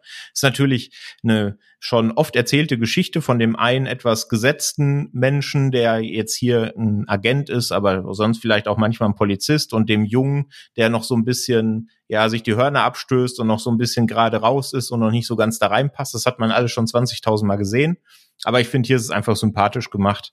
Und deswegen ist es auf jeden Fall auch einer meiner absoluten Favoriten, wenn es so um ja Agentenfilme geht, die sich nicht ganz so ernst nehmen. Und deswegen auch von mir absolute Empfehlung an der Stelle. So viel zu Kingsman The Secret Service von 2014. Dann hat es danach drei Jahre gedauert, bis wir das Sequel bekommen haben. Das hört auf den Namen Kingsman The Golden Circle stammt, wie gesagt, aus 2017, ist noch eine ganze Ecke länger. Der erste waren es knapp 129 Minuten. Und hier sind es 142 Minuten, ist damit auch der längste der drei Filme. Hat ein bisschen mehr gekostet, 110 Millionen nämlich. Der erste war ja grob bei 80. Hat aber ähnlich viel eingespielt, 410 Millionen. Also auch fast das Vierfache seines Budgets. Also immer noch wahnsinniger Erfolg. Und auch hier dann wieder der Grund, warum wir dann auch den dritten Teil bekommen haben. Der hat bei in der IMDb und bei Letterbox nicht mehr ganz so hoch abgeschnitten, aber immer noch sehr sehr respektabel, eine 6,7 von 10 in der IMDb und eine 3,1 von 5 bei Letterboxd. Es gilt, was Schnittfassung angeht, ein bisschen das gleiche wie beim ersten Teil. Der ist grundsätzlich uncut erhältlich, hatte aber auch wieder in seiner Free-TV-Ausstrahlung eine sehr stark gekürzte Fassung oder eine relativ stark gekürzte Fassung. Gab zwar weniger Schnitte als bei Teil 1, aber es waren hier immer noch zwei Minuten von der Laufzeit, die gefehlt haben. Aber wenn ihr ihn eben bei Disney Plus schaut oder auf Blu-ray, DVD euch holt, dann ist er uncut. Und mit einer FSK 16, wie gesagt. Ja, Regie wieder Matthew Vaughn, ist ja so ein bisschen sein Baby, die ganze Reihe. Und das Drehbuch hat er auch hier wieder zusammen mit Jane Goldman geschrieben. Und im Cast haben wir natürlich ein paar bekannte Gesichter, kommen wir gleich noch zu. Aber wir haben auch ein paar, ja, sehr namhafte neue äh, Mitstreiter, allen voran Julian Moore als Antagonistin, also nach Samuel L. Jackson, Julian Moore, das sind auf jeden Fall schon mal seit, seit äh, zwei sehr klangvolle Namen. Dann haben wir noch Pedro Pascal zum Beispiel dabei, den sieht man auch immer gerne und Hale Berry ist auch noch mit dabei. Also da hat Herr Vaughn wieder das Who is Who mehr oder minder versammeln können. Ronja, erzähl uns doch mal kurz und knapp, worum geht's denn in Kingsman The Golden Circle? Ähm, die Kingsmen werden, äh, ja, es gibt einen Anschlag auf die Kingsmen und ähm, Exi und Merlin, also ziemlich einzige Überlebende, müssen das Doomsday-Protokoll einleiten. Äh, suchen dann die Statesmen auf, was sozusagen die Kingsmen in Amerika sind und äh, zeitgleich gibt es aber ein großes äh, Drogenkartell, sage ich mal, was immer mächtiger wird und ebenfalls wie im ersten Teil ähm, plant Profit zu schlagen oder die Menschen zumindest auch zu bedrohen damit. Versteht man ja. das? Ja, ich denke schon. Okay. Drogen, Drogenkartell ist so ein bisschen wie Narcos auf Wish bestellt, aber so ist es halt. nee, passt, wunderbar. Ja, äh, was waren denn so, könnt ihr euch daran noch erinnern, eure Erwartungen? Ich meine, wir haben es ja jetzt ein bisschen ausgestellt, ne? Gerade sind fast Höchstwertungen hier gefallen, vier bis fünf Sterne. Dann geht man natürlich mit gewissen Erwartungen an Sequel, ne? Kannst das Niveau halten? Kannst vielleicht noch einen draufsetzen oder wird's eher so ein typisches Sequel, ne? Höher, schneller, weiter, aber im Kern dann doch nicht mehr ganz so gut. Krischi, kannst du dich noch so dran entsinnen, was deine Erwartungen waren an The Golden Circle? Es waren verdammt hohe Erwartungen, weil ich sagte ja, er gehört zu meinen Top 4 Filmen. Und äh, ja, wenn man dann halt schon den ersten Trailer sieht oder regelrecht riecht, sage ich jetzt mal, dass man, dann hat man einfach tierisch Bock drauf und hat vielleicht dann nicht die Erwartungen, jetzt den gleichen Film oder den, also man ist ja dann doch realistisch genug, dass man nicht den gleichen Film kriegt oder dass es ein besserer Film wird, aber zumindest irgendwo in diese Lenze reingeht. Ronja, hast du erwartet, dass er dich nochmal so überrascht, wie es der erste in manchen Szenen geschafft hat? Also ich hatte nicht so hohe Erwartungen. Also ich dachte schon, okay, der wird mich gut unterhalten. Aber oft sind zweite Teile dann ja eher ein bisschen schlechter als der erste. Und ich war total begeistert. Also ich fand ihn sogar fast noch besser als den ersten Teil. Ah, interessant, cool. Konträre Meinung. Mir fällt gerade die Kinnlade runter. Ja, das, das wird bei mir erst beim dritten Teil passieren, aber okay. Wir, wir, wir quatschen mal drüber. Ja, genau. Also, ähm, wir haben jetzt gehört, worum es groß geht. Wir haben das Personal geklärt. Äh, es gibt ja hier auch wieder am Anfang eine relativ groß angelegte Action-Szene, wo ich dann tatsächlich auch zu dem Zeitpunkt zumindest noch voll drin war. Denn wir sehen ja einen alten Bekannten wieder, Charlie. Charlie war einer der Charaktere, der mit Exi in Teil 1 diese Aufnahmeprüfung gemacht hat. Und der war da ja so ein bisschen der, ja, eher so Schnösel, ne, von oben herab. Und ihr könnt mir alle nichts und hat jetzt hier eine kleine Wandlung durchgemacht, hat die Seiten gewechselt, weil er offensichtlich ja bei den Kingsmen nicht äh, genommen wurde. Ist er jetzt, hat er sich den Antagonisten angeschlossen und hat eben jetzt einen kybernetischen Arm. Und da gibt's die erste große Actionsequenz, als er sich eben mit Exi, als sie sich wiedersehen, in einem Taxi prügelt. Krischi, wie hat dir diese Action-Szene gefallen? Ähm, Jetzt muss ich erstmal da so ein bisschen relativieren. Ja, mit meinen Erwartungen war es ja damals im Kino, dass der Film ja für mich gar nicht funktioniert hat. Und jetzt sage ich lieber, was, wie er jetzt auf mich gewirkt hat im Rewatch mhm. nach fast fünf Jahren. Da muss ich sagen, fand ich die Szene großartig. Ähm, einfach überhaupt, der Film beginnt, Exi kommt an die Straße, das Taxi kommt, dann steht er da schon und schon geht einfach hau drauf los, gar nicht erst äh, Zeit zum Atmen lassen, ey Leute, hier ist Kingsman, hier geht's ab und habt viel Spaß und dann auch direkt mit der Musik von Prince da, Let's Go Crazy, das ist äh, einfach ein Startschuss, den, den, den wünscht man sich einfach auch bei einer Fortsetzung. Direkt da weitermachen, wo man aufgehört hat und mit Vollgas durch Ja. die Nacht. So schön unvermittelt, ne? Ja. Ohne große Exposition am Anfang. Man geht einfach davon aus, die Leute haben den ersten Teil gesehen und was fanden die Leute am ersten Teil geil? Die Action, dann starten wir direkt damit. Genau. Ronja, wie hat dir die Öffnungssequenz gefallen? Auch richtig gut. Also es geht gleich voll rein. Ich würde sogar sagen, selbst wenn man den ersten Teil nicht gesehen hat, ähm, ist das, funktioniert das auf jeden Fall. Ja, das glaube ich auch. Du hast ja da, also ob man jetzt Charlie kennt aus dem ersten Teil oder nicht, man hatte eh keine, oder zumindest ich hatte keine emotionale Bildung zu ihm als Figur. Und er hatte ja jetzt auch keine überbordende Geschichte mit Exi, ne? Die haben sich da halt getroffen und dann sind die Wege da auseinandergegangen. Dementsprechend gibt's da ja, glaube ich, eh keine große Emotionalität, die einem da fehlen würde, wenn man den ersten nicht gesehen hat. Oder, Krischi? Ja, es ist ja schon, dass die beiden dann eine extreme Antipathie haben. Wir nennt ihn ja immer Eggy, ist dann, äh, hast du mir nicht McDonalds, äh, an McDonalds Raststätte da einen Burger verkauft und so weiter. Ja klar, jetzt mit der Spezialsoße, die sind sich ja da in dem Sinne nur am Kebbeln gewesen, weil es ja nicht seinen Standard entspricht. Und Und er verrät doch auch die Kingsman dann in der Einprüfung, oder nicht? Ähm, nee, aber er ist ja dann auch mit seinem Förderer, also es wird ja, jeder hat ja seinen Kandidaten, den er überhaupt mit reinbringt, so wie er Colin Firth ähm, halt Exi, also Harry dann Exi rangebracht hat, war er der Kandidat von eben Arthur und hat eigentlich das gleiche gemacht wie er, also die Seite ja gewechselt, schon im ersten Teil. Das, Mhm. das ist ja die Folge, die wir daraus haben. Und da im Prinzip der kybernetische Arm ist ja auch eine Folge dessen, was ja Exi mit ihm auch gemacht hat. Was man aber dann Mhm. ja auch erst erfährt in der Fortsetzung. Dann gibt's ja dann die Exposition ein bisschen später. Aber da Ja. ist Kingsman eh extrem gut. Also, dass die immer Sachen wieder aufgreifen oder Elemente aus der Geschichte in dem anderen Teil mit einer anderen Person nochmal kommen. Also da gibt's ja ganz, ganz viele Sachen. Genau. Das stimmt, ja. Das, das zahlt auch ein bisschen, finde ich, auf so den Rewatch-Value von der Reihe ein, ne? Da entdeckt man einfach immer noch was. Das finde ich echt gut. Ja, und äh, das äh, spielt sich dann eben so aus, dass dieser kybernetische Arm, der ihm ja dann im Laufe dieser Action-Szene auch abgerissen wird, Charlie, dass der quasi ein Eigenleben hat. Ne? Wir lernen ja hinterher noch, dass Julian Moores äh, Charakter, also die große Antagonistin, da sowieso einen kleinen Fable für hat, für so kleine Roboterwesen, die irgendwelche merkwürdigen Dinge tun. Und dieser Arm hackt quasi die Kingsmen ne, und bringt die Orte der Agenten ähm, führt der zutage und deswegen äh, ja kommt sie eben in die in die Lage, dass sie die Kingsmen bombardieren kann. Wir hatten es vorhin schon in der Zusammenfassung gesagt. Ähm, ganz viele der Kingsmen sterben bei dem äh, bei dem Attentat. Ganz viele Gebäude der Kingsmen werden in die Luft gesprengt und es wird eben dieses Doomsday-Protokoll eingeleitet, ne, so quasi das, was man in der Schublade hat, wenn es wirklich hart auf hart kommt.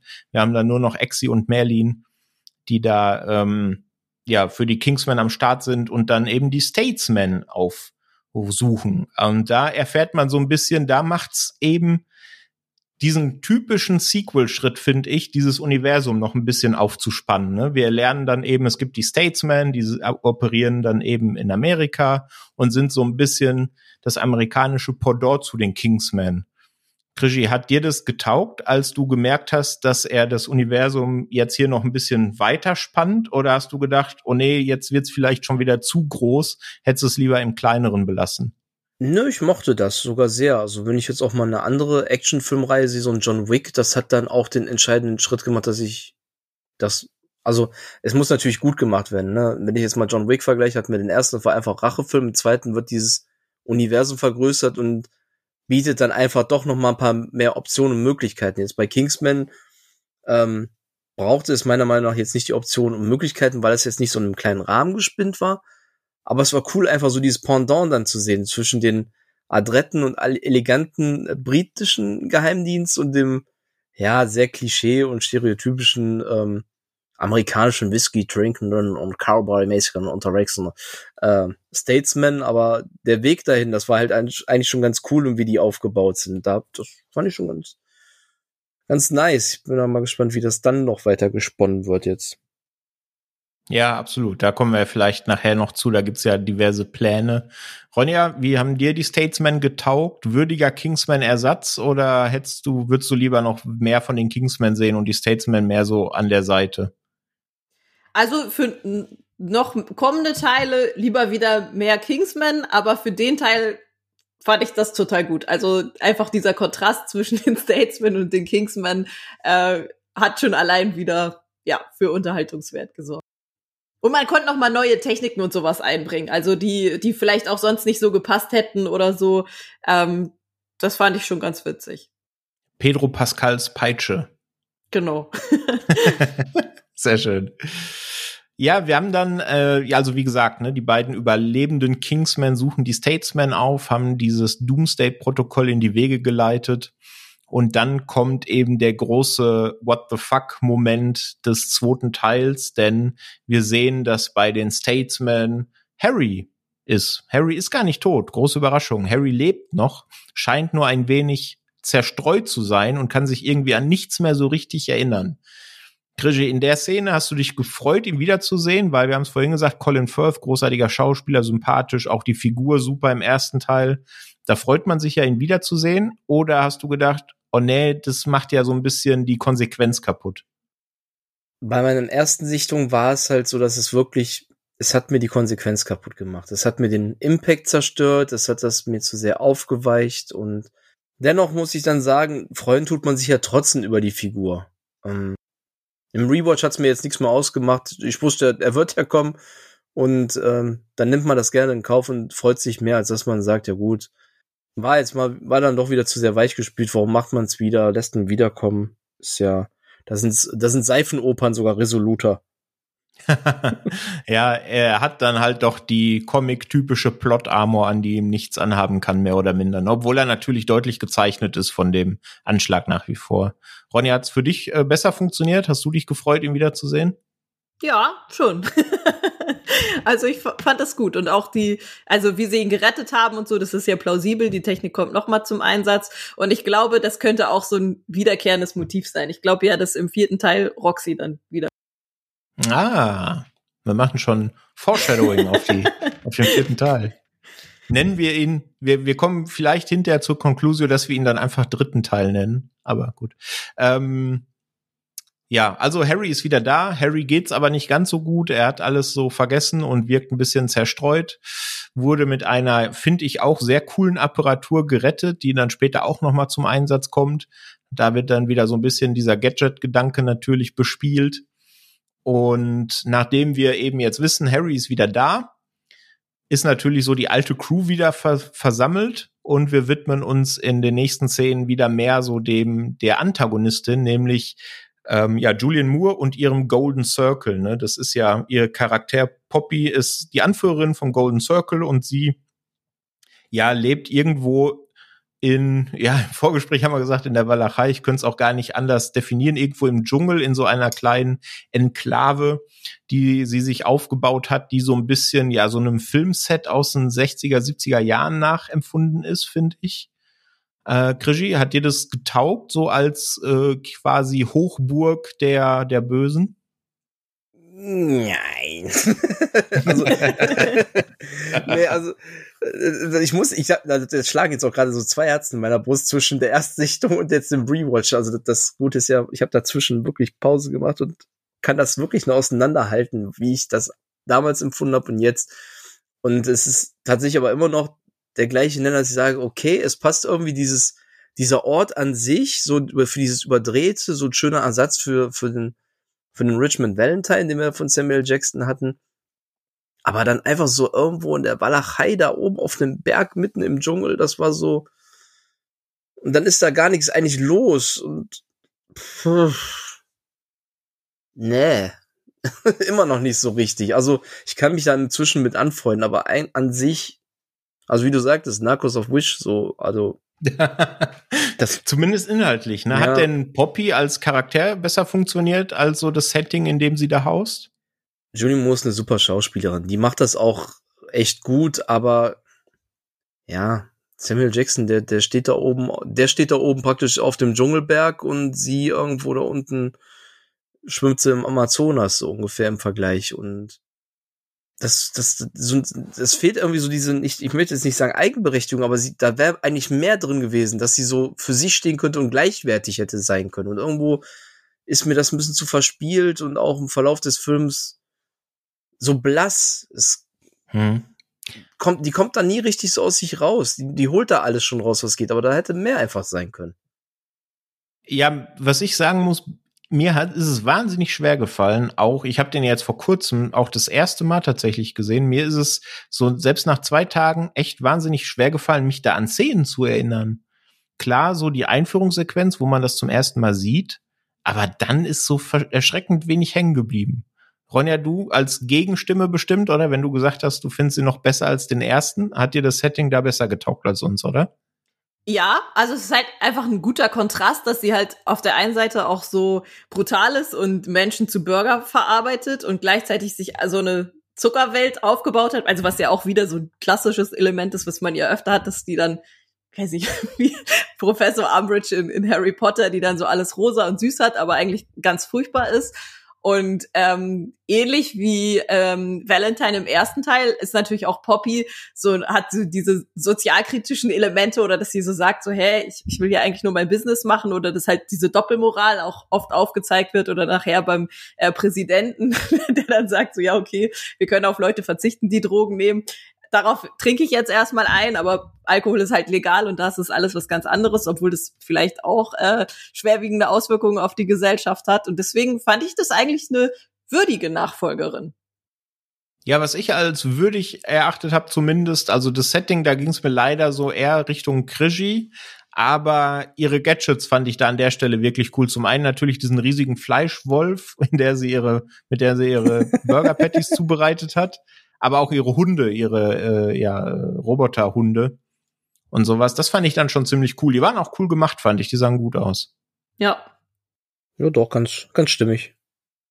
Genau, ja. Und ja, dann äh, spielt sich der Film ein wenig aus. Auch hier gehen wir nicht äh, jetzt jeden einzelnen Storybeat durch. Ähm, und wir haben dann ja wieder ein sehr groß angelegte Endszenerie, in der mal wieder ein, ja, man kann schon sagen, Protagonist oder stirbt, weil wir erkennen ihn ja auch aus dem ersten Teil noch, nämlich Merlin opfert sich. Also Stand jetzt opfert er sich, wer weiß, was da noch kommt. Ne? Wir haben ja jetzt schon einiges erlebt in der kurzen Reihe. Ähm, er opfert sich eben da äh, um die Wachen mehr oder minder ja abzulenken oder auch in den Tod zu reißen, so dass die anderen da in die in die Hochburg äh, von Poppy eindringen können. Äh, Krigi, hättest du damit gerechnet, dass Merlin uns hier verlässt oder war er gar nicht so eine elementare Figur für dich?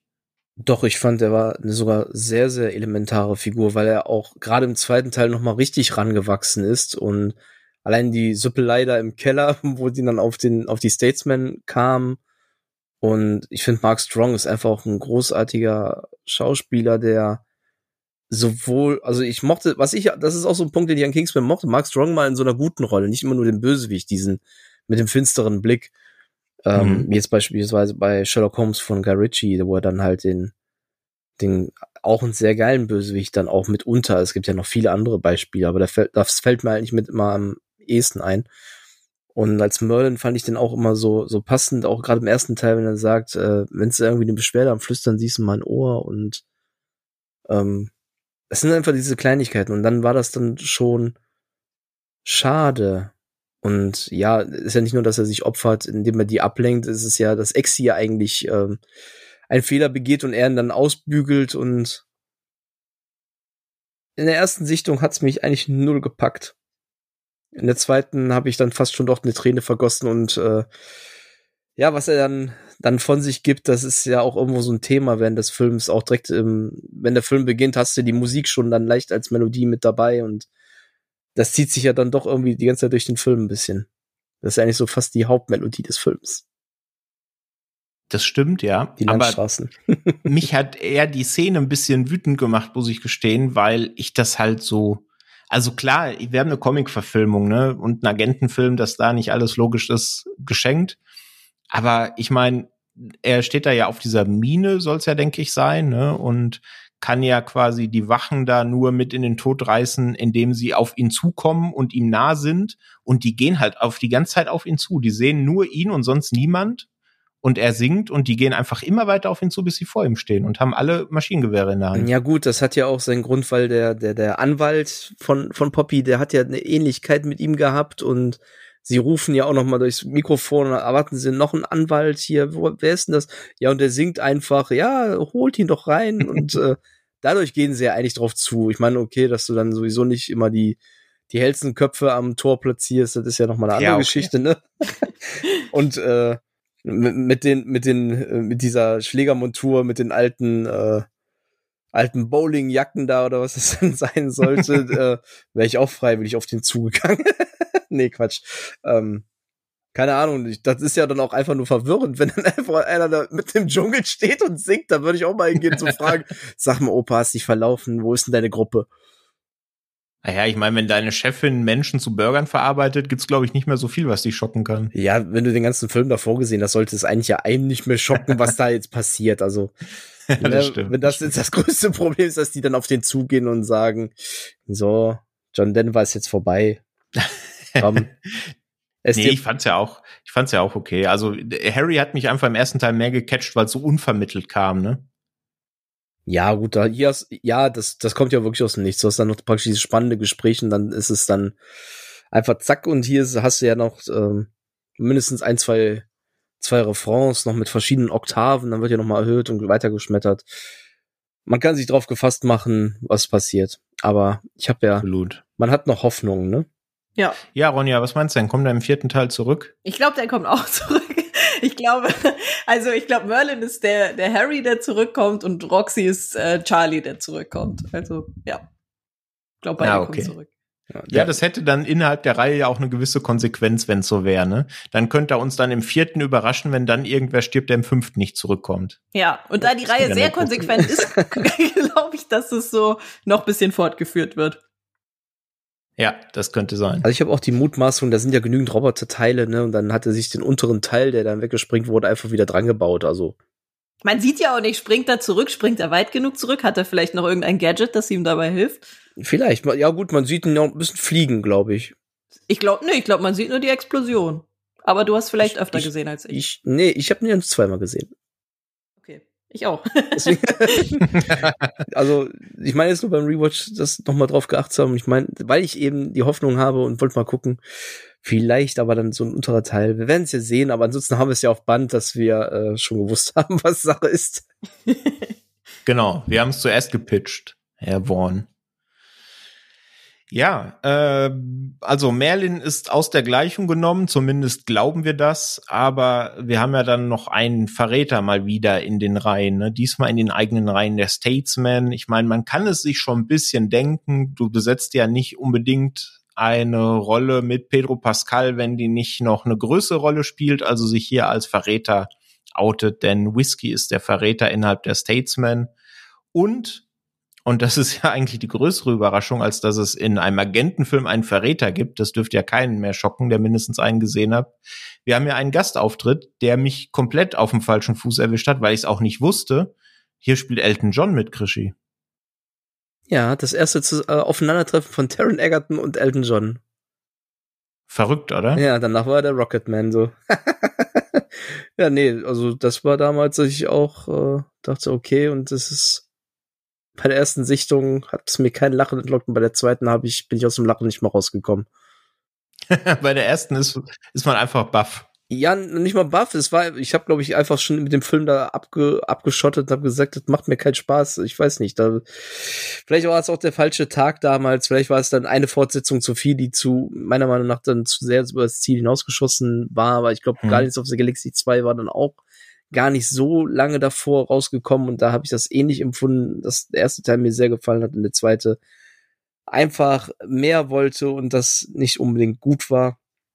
Und jetzt beim Rewatch habe ich Elton John bis aufs Mark gefeiert, aber durch die Bank weg, allein äh, bei einer Zwischensequenz wieder, wenn er wie so ein kleines kleines Kind, was was angestellt hat, dann draußen auf der Treppe dann vor dem Diner sitzen musste und die Hunde dann dann an dem vorbeigeschossen kommen. Äh, und alles, was danach kam, wenn er dann auch noch mal ein bisschen Spaß haben darf, ist, ist ich bin aus dem Lachen einfach so viele Sachen nicht drauf mehr rausgekommen. Das ist schön. Ronja, wie ist es bei dir? Eher cool oder eher cringe, dass er dabei ist und die Szenen mit ihm? Also mich hat's absolut begeistert und passt natürlich auch wieder. Die Antagonisten bei Kingsman entführen ja gerne Prominente.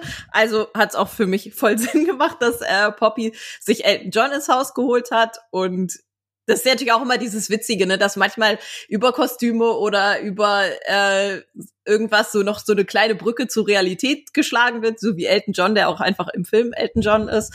Und ich fand das witzig und passend. Ja, dann äh, nähert sich der Film auch schon zum Ende. Wie gesagt, äh, auf alles gehen wir mal wieder nicht ein. Aber äh, der Schlussakkord ist dann eben, dass die Kingsmen wieder aufgebaut werden. Wen hätt's, wer hätt's gedacht? Denn wir haben ja dann noch einen dritten Film bekommen, der natürlich in eine andere Richtung geht, klar, aber wir bekommen ja auch noch, so zumindest die aktuelle Planung, den Abschlussfilm dieser Trilogie, ne, der Trilogie quasi mit Harry und Exy die möchte Matthew Vaughn ja noch zu einem Schluss führen und deswegen äh, ja, ist es äh, nicht verwunderlich, dass das Ende eben äh, von The Golden Circle ist, dass die Kingsmen wieder aufgebaut werden. Du hast es vorhin schon gesagt, Ron, ja, bei dir hat er vielleicht sogar ein bisschen besser funktioniert als der erste. Gibt's da so ein paar Punkte, an denen du das im direkten Vergleich mit dem ersten festmachen kannst, was dir besser gefallen hat? Ich glaube, dass es also weniger für mich sogar weniger over the top ist und weniger so krasse Gewaltszenen gibt. Also dadurch war er irgendwie netter und diese Roboterhunde oder sowas oder so Bowlingbahn und dieser, dieser ganze Bruch mit dem Amerika-Ding, dann fand ich natürlich gut, dass im zweiten Teil einfach die Kingsmen an sich schon eingeführt sind. Das heißt, ja, ist eigentlich bei jeder Reihe so, ne? Der erste, das ist natürlich auch toll, das alles so mit kennenzulernen, aber beim zweiten ist es dann auch cool, weil man das alles schon kennt und direkt einsteigen kann. Ähm, auch, ach, auch die Szene auf dem Festival und so, das ist alles schon ziemlich witzig gemacht. Mhm. Also quasi, man braucht die ganze Exposition nicht mehr, man kennt die Protagonisten schon, damit kann man jetzt einfach Spaß haben. Genau. Okay. Wäre das dann auch so dein Fazit oder möchtest du da noch irgendwas hinzufügen? Zumindest am Ende natürlich eine kleine Toastwertung. nee, dem würde ich eigentlich gar nichts hinzufügen. Du hast es gut zusammengefasst und ich würde ihm aber auch vier Toasts geben dann ist es wahrscheinlich so je nach Stimmung, ob der erste mal vorne liegt oder der zweite mal vorne liegt. Ja, ein bisschen liegt bei mir der zweite vorne, aber auch so die Schießerei im Schnee, der hat einfach so viel unterschiedlichere Szenen. Gut, also du bist bei vier von fünf Sternen, bisschen vielleicht sogar noch vor dem ersten. Krischi, wie hat dir der zweite denn jetzt auch im Rewatch äh, gefallen? Deutlich besser als beim ersten Mal. Ich hatte mhm. wesentlich mehr Spaß. Ähm, habe immer noch einige Kritikpunkte, die, die, ich, wie man ja auch gehört hat, immer noch beibehalte. Unter anderem aber auch noch das ähm, Kritikpunkt, dass man da so viele Stars bei hat und ja, Hauptsache, wir haben irgendwie ein paar prominente Gesichter noch dabei gehabt. Wir haben, wir haben ja zum Beispiel einen Halle Berry, eine, einen Jeff Bridges, einen äh, Channing Tatum ja noch dabei. Die gehen ja alle da irgendwo vor die Hunde wo ich mir jetzt einfach hoffe, dass dann in der in den, in den zukünftigen Filmen da ein bisschen mehr zur Wertung kommen, äh, zur Geltung kommen, zur Wertung. Ähm, ja, und insgesamt hat das auch noch mal Spaß gemacht. Pedro Pascal hat, Ronny hat ja gesagt, und die Schießerei im Schnee, auch davor in der Bar, wenn das dann ein bisschen dann noch mal dann mit dem Lasso da, da waren schon sehr coole Szenen wieder dabei ich bin jetzt, ich war ursprünglich mal auf drei, weil ich habe es dann nicht übers Herz gebracht, ähm, da weniger damals zu geben, weil ich sagte, ich hatte ja doch, ein, da waren ja doch viele gute Szenen noch zumindest dabei.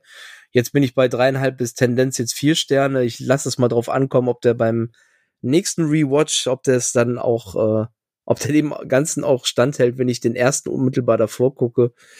Aber solange bleibt es jetzt erstmal bei dreieinhalb Toastscheiben. Mhm.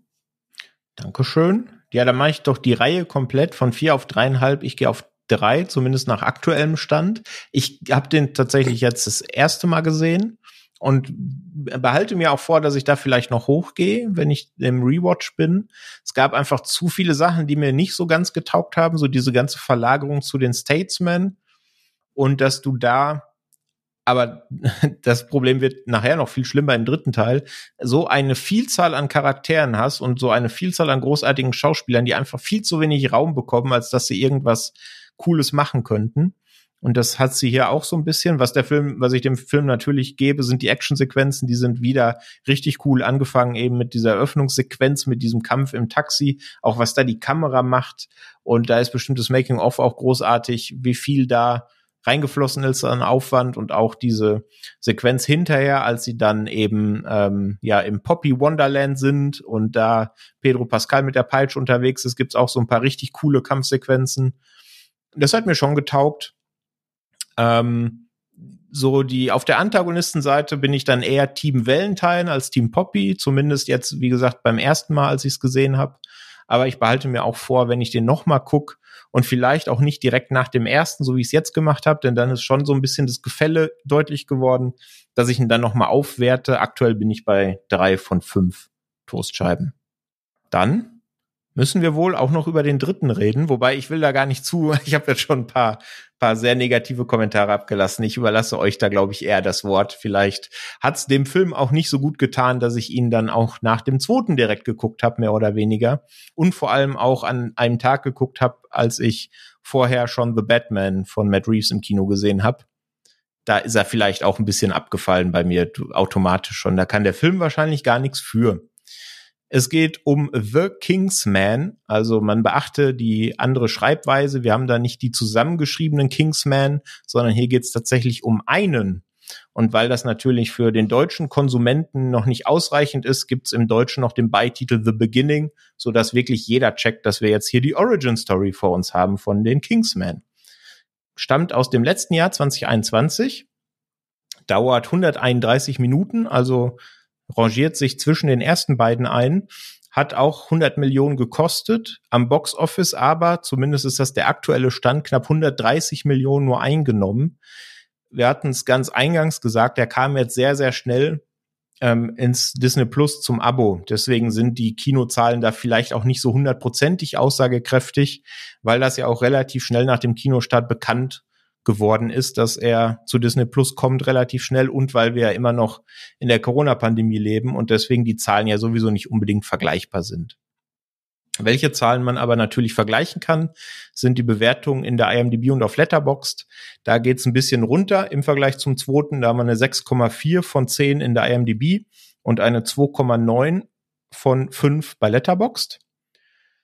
Hier hat erstmals Matthew Vaughn das Drehbuch nicht ähm, äh, nicht mehr mit Jane Goldman geschrieben, sondern mit Karl Gachusek. Ich hoffe, ich habe den guten Mann richtig ausgesprochen. Der hat vorher die Skripte unter anderem zu Oblivion und zu The Mechanic geschrieben. Ähm, wer den noch nicht gesehen hat, kann ich so äh, äh als so Actionfilm aus zweiter Reihe durchaus empfehlen. The Mechanic, den kann man mal machen. Und wir haben hier auch, da wir eben ein Prequel haben, was ja gut 90 Jahre vor den Ereignissen der ersten beiden Teile spielt, natürlich auch einen ganz anderen Cast, aber nicht minder klangvolle Namen, denn wir haben hier einen Ralph Fiennes, der so ein bisschen ja die Rolle von Harry mehr oder minder übernimmt. Wir haben einen Matthew Goody, wir haben Charles Dance, wir haben Stanley Tucci, und wir haben auch drei deutsche Schauspielerinnen und Schauspieler, nämlich Alexandra Maria Lara, Daniel Brühl und sogar August Diehl. Habe ich im Vorgespräch schon durchklingen lassen. Den habe ich tatsächlich nicht erkannt, als ich den Film das erste Mal gesehen habe. Aber auch in den weiteren Rollen sind da durchaus noch ein paar bekannte Gesichter. Also auch hier konnte Matthew Vaughn da schon so ziemlich das Who is Who von Hollywood äh, wieder vor die Kamera zerren. Ja, Krischi, magst du uns so ein bisschen zusammenfassen, worum es in unserem The Beginning Prequel Origin Story geht? Ich versuch's mal. es gibt ja eigentlich nicht so viel zu erzählen. Es ist, der Film stellt ja praktisch die, äh, ich hatte es ja in der ersten, ähm, für den ersten Teil gesagt, dass Kingsman ja darauf basiert, dass dann einige Adlige im Ersten Weltkrieg ihre Söhne verloren haben und im Prinzip kriegen wir jetzt das genau in dieser Zeit eben serviert, diese Erste Weltkriegszeit und wie diese Ursprünge sich ergeben, während äh, gerade in Europa da der Krieg tobt zwischen Russland, England und Deutschland. Und Amerika soll sich auch noch mit äh, einbringen, aber ja, im Prinzip kann man da gar nicht viel mehr zu sagen. Es wird, es ist auch warum ich jetzt den Inhalt noch nicht besser zusammenkriege, ist auch das Problem, dass außer diesem dann einfach so ein gewisses Wirrwarr da existiert. Und während halt dieser Krieg tobt, haben wir den Duke von Oxford, gespielt von Ralph Fiennes, den du ja schon erwähnt hast, sein Sohn, der unbedingt eigentlich in den Krieg auch mit einziehen möchte, den er aber davon fernhalten möchte, aus Gründen, die wir direkt zu Beginn des Films sehen. Und noch viele andere Figuren, die irgendwie da sind und mitmachen. Ja. das ist sehr schön, ja. Das ist tatsächlich auch, muss ich gestehen, viel mehr ist da bei mir auch nicht hängen geblieben, weil ich sagen muss, dass vor allem so die erste naja, Dreiviertelstunde, Stunde, da passieren so viele Sachen, die dann natürlich, das Ganze wird ja ein bisschen verwobene mit dem Ausbruchgeschehen des Ersten Weltkriegs und ein bisschen davor, ein bisschen danach. Und das Ganze wird so ein bisschen parallelisiert mit der Geschichte der Kingsmen. Aber da gibt's ja so viele Figuren, die teilweise auch auf eben tatsächlich historischen Persönlichkeiten beruhen. Aber der Film nimmt sich da natürlich ein paar äh, Freiheiten und erzählt das alles ein bisschen anders, als es tatsächlich war. Aber ich habe da nicht durchgeblickt am Anfang. Ronja, ging dir das da anders? Nee, ich fand's auch, auch ein bisschen verwirrend, ja. ja, es ist einfach irgendwo so überladen, finde ich. Ähm, aber noch mal einen Schritt zurück. Äh, Ronja, wusstest du, dass du dich da auf eine Origin Story einlässt, dass es quasi die Vorgeschichte ist? Und wenn ja, Hast du die, also bevor du den Film gesehen hast, hast du die gebraucht? Also wolltest du nach den ersten beiden Filmen unbedingt wissen, wie die Kingsmen zu den Kingsmen wurden? Also ich dachte so, ich, ich hätte es nicht unbedingt gebraucht. Ich hätte auch eine Fortsetzung äh, gut gefunden, einfach von dem, von dem zweiten Teil, aber dann dachte ich, hey, warum nicht? So, ich war dann aber trotzdem ein bisschen enttäuscht von dem Film. Ist ja schon ein kleines Fazit. Bei mir ist es ja auch schon ein bisschen durchgekommen. Krigi, äh, wie stehst du generell zu solchen, ja, es gab schon zwei Filme und jetzt erzählen wir nochmal die Vorgeschichte und auch hier besonders im Fall von The Kingsman? Also ich hätte lieber auch erstmal den, äh, die Trilogie abgeschlossen gehabt, bevor man mir irgendeine Vorgeschichte dazu erzählt. Ähm, hab's trotzdem erstmal gerne in Kauf genommen, weil Ralph Fiennes auch ein Schauspieler ist, den man auch mal äh, in dieser Rolle, äh, das, ich nenne es jetzt mal Superhelden, auch mal, äh, das fand ich eigentlich ganz spannend. Dachte, komm, gibt's dem Ding natürlich auch vielleicht doch mal eine Chance. Matthew Vaughn führt die Regie, also wird das schon irgendwo vielleicht auch funzen, ne? Und durchwachsen, das Ergebnis, würde ich jetzt mal ähm, so auf die Schnelle erstmal sagen. Ja, ich denke, das, äh, da können wir uns schon mal drauf einigen, aber wir wollen natürlich trotzdem noch ein bisschen, ein bisschen inhaltlich das Ganze auseinandernehmen. Wir haben es vorhin schon gesagt, der erzählt ja so ein bisschen so das Ausbruchsgeschehen des Ersten Weltkriegs nach, aber biegt sich das natürlich so ein bisschen zurecht, so dass es eben ja dramatisch passt und zum Film passt und zu der Geschichte der, der Kingsman passt. Krigi, fandst du das denn generell passend dass er sich da die Geschichte so zusammenbiegt, wie er es braucht? Oder fandst du, dass er eher, dass dieses ja schon tonal nicht ganz so zu den ersten beiden Teilen passende, sehr ernste Thema, sprich Erster Weltkrieg, unzählige Menschenleben sind da ja ähm, verloren gegangen, dass das vielleicht gar nicht so zu dem ja locker leichten Kingsman-Ton passt der ersten beiden Teile. Wie ging es dir damit? Im Grunde äh, ist es so, dass ich das schon in Ordnung fand, dass man sich das so als Hintergrund nimmt, weil es ja auch im ersten Teil gesagt wird, dass es ja praktisch die Basis des Ganzen ist, dass es ja aufgrund dessen passiert. Das Problem ist tonal, das ist eigentlich so das Stichwort. Der Film weiß tonal nicht, was er, was er eigentlich sein möchte. Möchte er jetzt eben dieser locker flockige Kingsman-Film sein, wie die ersten beiden? Oder will er eben dieses doch ernste Thema beibehalten? Und aufgrund dessen ist es dann auch so überladen. Du hast mal ein bisschen dies, du hast ein bisschen das und dann springt er ja so im Viereck, dass du manchmal nicht weißt, ähm, mag ich das jetzt, mag ich das nicht, mag ich's, was mag ich gerade überhaupt? Diesen Ton, diesen Ton und das ist eigentlich so die Schwierigkeit, die ich da damit persönlich hatte. Mhm. Ronja, wie war das für dich? Mm, ja, also wie gesagt, man, man musste das natürlich in der Zeit spielen lassen, aber ich fand es halt auch zu ernst und zu dreckig für einen Kingsman-Film. Also äh, die, die in der letzten Hälfte finde ich wird es dann wieder besser, aber ja, gerade am Anfang es gibt auch su super viele Protagonisten dann, wo man vielleicht auch den einen oder anderen hätte rauslassen können. ja. Ja, also ich finde das ja eigentlich ganz charmant und man kann sich da, wenn man da mal ein bisschen tiefer einsteigen möchte, wenn man den Film gesehen hat, in der IMDb mal die Trivias durchlesen. Da gibt's unzählige, gerade auch zu dem dritten Teil, welche kleinen Anpassungen da an irgendwelchen geschichtlichen Figuren und tatsächlich echten Figuren vorgenommen wurden, die teilweise auch ja einen ganz netten komödiantischen Twist haben, aber die, vielleicht bin ich, kenne ich mich da auch in diesem ganzen Geschehen rund um den Ersten Weltkrieg zu wenig aus, aber die sind mir absolut nicht aufgefallen. Und da muss man, glaube ich, schon sehr tief in der Geschichte drin sein, dass man diese Feinheiten dann entdeckt. Und da weiß ich nicht, ob das dann das Zielpublikum ist, was du mit den ersten Teilen dir schon gebildet hast.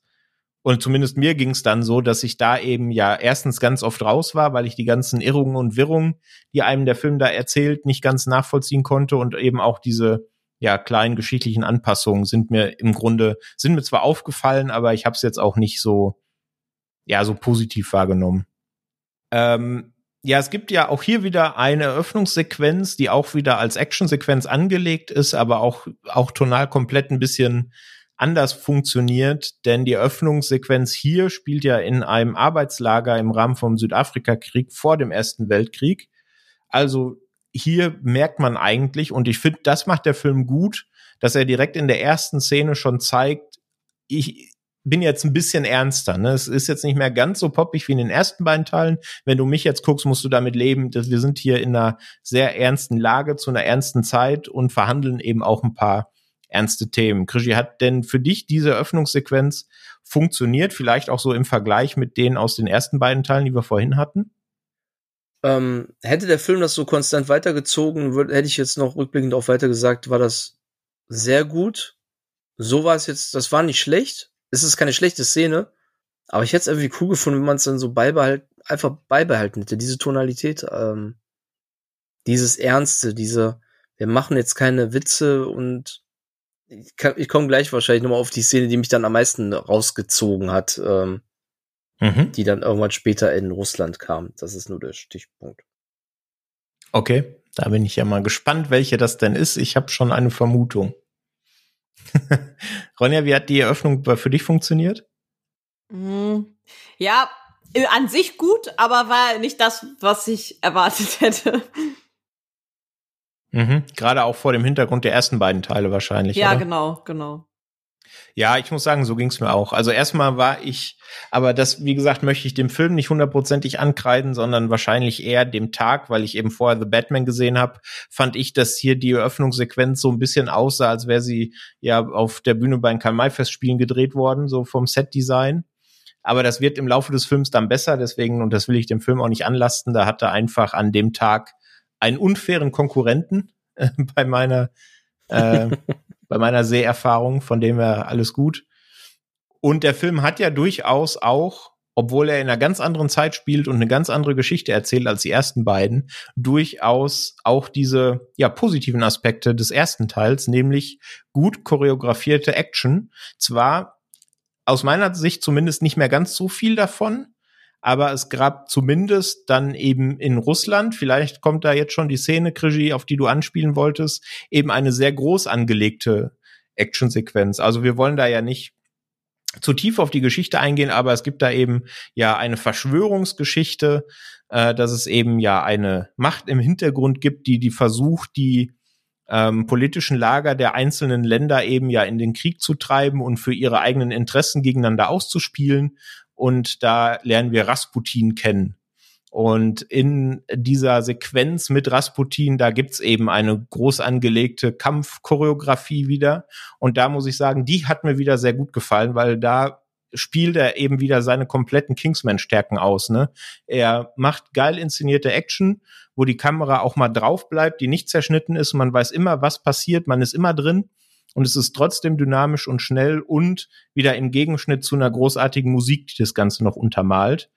Äh, Krischi, ist das schon so die Szenerie, auf die du angespielt hast, oder warst du bei dieser Szene zumindest ähnlich begeistert? Ähm, bei dieser Szene war ich noch ähnlich begeistert. Das kurz davor, was dann passiert, das hat mich ein bisschen irgendwie, wo ich gedacht habe, jetzt, ist, ja. jetzt weiß ich gerade gar nicht, was ich denken soll. Und ich hatte auch ein ziemliches Wechselbad der Gefühle, weil danach die Szene halt wieder so gut war. Ähm, aber äh, ich sag mal, ähm, das Stichwort Wundenlecken habe ich so noch nie ähm, wahrgenommen. Und ich, ich habe wirklich nur Ekel empfunden die ganze Zeit. Ich denke mal, das wollten die auch, aber nee, das, das war dann so, ich weiß nicht, was, das, das ging ja komplett in eine andere Richtung, als was der Film am Anfang einem noch verkaufen wollte oder auch die Thematik eigentlich ja, mit der man ja da spielt, äh, verkaufen wollte. Und ja, und danach hast du dann halt so richtig schön, ja, auf dem Tisch den Kasaschock und da aus, ähm, ausweichen. Jimon Honsu, auch, der hat dann natürlich auch eine, eine Ausstrahlung für sowas und das, das hat dann wieder Bock gemacht.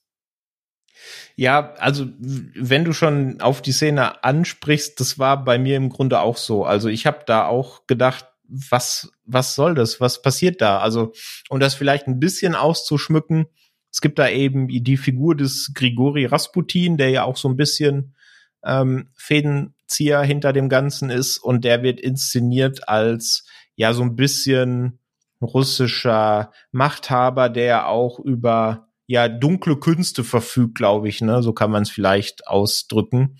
Und Ralph Fiennes hat eben eine Wunde am Bein und Rasputin will diese Wunde versorgen und äh, macht das auf sehr eigenwillige Art und Weise und die Reaktion von Ralph Fiennes darauf ist auch sehr eigenwillig. Also da dachte ich auch kurz, in was für einem Film bin ich denn jetzt hier gelandet? Sehr diplomatisch. Ja, aber dann kommt eben die Action-Szene und die hat's für mich komplett wieder rausgerissen. Äh, Ronja, für dich auch? Fandst du die auch gut? Ja, jein. Also sie war schon gut, aber irgendwie, ich fand den, den ganzen Rasputin-Plot irgendwie nicht so gut, weil der halt, also klar, die Statesmen zum Beispiel hatten auch ein bisschen diesen Kontrast zu den Kingsmen, dass sie jetzt nicht ähm, ganz so schick sind, aber an sich ist ja Kingsman eher so, gerade die ersten beiden Teile immer so ein bisschen hochglanz und alles ist so schön. Und der, das ist halt dann noch mal so dreckiger gewesen. Und deswegen also ich glaube, ich musste mich in der Zeit noch an den Film gewöhnen und dass es ein Kingsman-Film ist. Deswegen und das, das war auch schon wieder bedrohlicher, finde ich, als andere Kampfszenen so in den beiden vorigen Filmen. Also man denkt so, oh Gott, ob das jetzt gut ausgeht und es ist nicht mehr diese Leichtigkeit dabei. Ja, absolut. Ja, es kommt dann auch noch eine Szene, denn ähm, und da war ich dann wirklich komplett raus. Da hat der Film mich zu 100 Prozent verloren, weil da hat er die Tonalität auch noch mal komplett geschiftet. Wie gesagt, der Anfang war schon sehr ernst. Dann hast du gerade auch mit diesem sehr weirden Rasputin wieder so ein bisschen so Classic Kingsman, bisschen überdreht. Ähm, auf dem Tableau und dann kommt eben eine Szene, die tatsächlich dann im Krieg spielt, denn die Geschichte geht ja so ein bisschen in die Richtung, dass Conrad, eben der Sohn von Ralph Fiennes, gespielt von Harris Dickinson, unbedingt in den Krieg ziehen will und das dann eben auch tut. Und dann gibt's da eben in der ersten Schlacht, die er erlebt, eine ja schon recht lange, keine Ahnung, wie lange die geht, so um, um die zehn Minuten wahrscheinlich, Szene auf dem Schlachtfeld, wo er dann erlebt, wie der Krieg wirklich ist und dass das er hat das ja am Anfang immer noch so ein bisschen so romantisch verklärt. Ne? Er kämpft dann für sein Land und das ist ja so toll. Und da wird er sehr schnell auf den Boden der Tatsachen zurückgeholt. Und da habe ich überhaupt nicht verstanden, was mir der Film jetzt damit sagen will, weil ich finde, das hättest du genauso gut einfach komplett rauslassen können. Ich habe das nicht verstanden. Und ich finde auch, die Szene ist viel zu ernst und passt total überhaupt nicht zum Rest. Grigi, hast du das auch so gesehen oder hat es für dich besser funktioniert?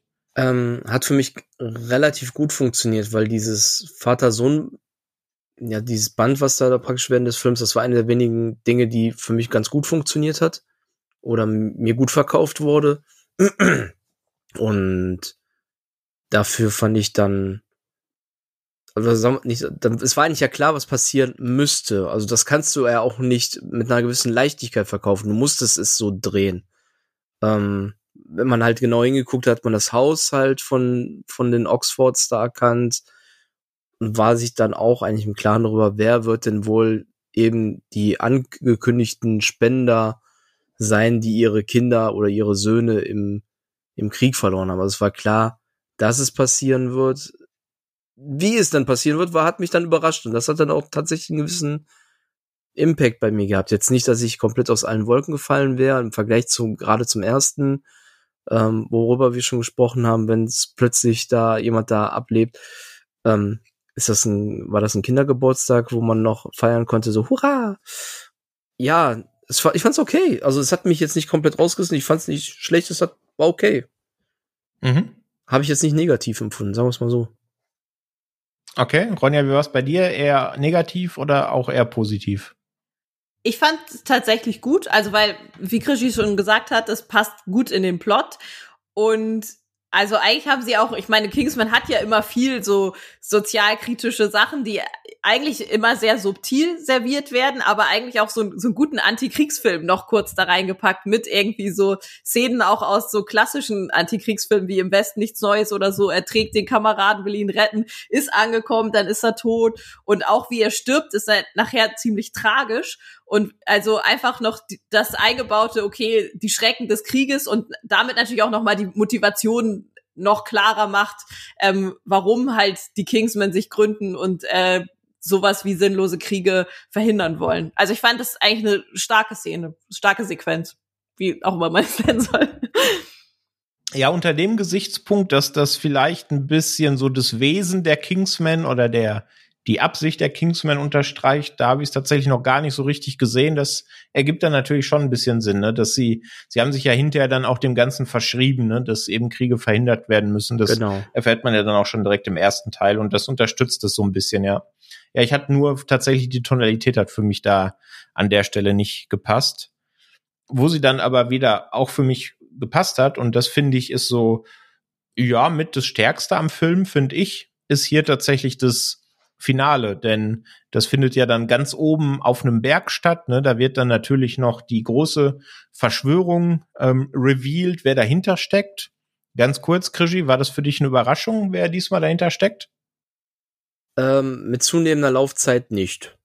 Weil irgendwann hat man die Synchronstimme dann auch äh, erkannt und zuordnen können und ähm, ja, dann war das jetzt nicht die ganz große Überraschung. Ja, mhm. Punkt. Ging's ja auch so, Ronja? Ja. Ja, also mir auch. Ich meine, das ist ein bisschen wie beim zweiten Teil. Ne? Da hast du Pedro Pascal und hier hast du halt jemanden wie. Wollen wir Ja, kommen wir spoilern warum nicht, oder? Ja. Wir haben doch eh schon Goody. gespoilert. Matthew Goody sehe ich sowieso auch immer ganz gerne, mhm. deswegen ähm, deswegen hat's für mich da auch funktioniert und deswegen hat er noch ein bisschen mehr Screentime am Ende gekriegt in der Endsequenz, deswegen hat das schon für mich geklappt. Es ist ja auch offenkundig äh, mit einer Szene ähm, während des Films ähm, auf dem Schiff, dass, äh, dass er dazugehört, das ist dann, wie gesagt, dann, dann ist man ja schon auf der Spur. Ja. Und dann, dann, dann ist das dann relativ schnell. Der Grund ist ein anderer, das weiß man dann nicht, aber irgendeinen werden sie schon aus dem Hut zaubern. Ja, genau. Also so als mega überraschende Whodunit Thriller-Komponente sollte man es nicht sehen. Also man riecht schon ein bisschen oder man hört es in dem Fall auch schon vorher. Aber es ist ein ganz netter Aspekt, finde ich auch, ja. Und das zieht sich auch so ein bisschen durch die Reihe, ne, dass es da immer so einen kleinen Reveal gibt. Ja. Von dem her passt es schon. Wie fandet ihr generell so das Finale hoch oben auf dem Berg mit äh, CGI-Ziegen, Krischi? Die waren ja auch verflucht hässlich. die waren wirklich, also das muss man auch sagen, vielleicht mal generell. Ich finde, der dritte sieht mit Abstand am schlechtesten aus. Weil der hat so ein paar Effekte, die fand ich gehen überhaupt nicht klar. Die sind so beim Aufgalopp zum Finale, gerade wenn die da so den Berg hochkraxeln und so, das sieht schon alles ein bisschen arg günstig aus, fand ich. Weiß nicht, geht's euch da, bevor wir jetzt zum Finale kommen, Krischi, geht's dir da auch so, dass der vom Audiovisuellen der schwächste Teil war oder geht's da nur mir so?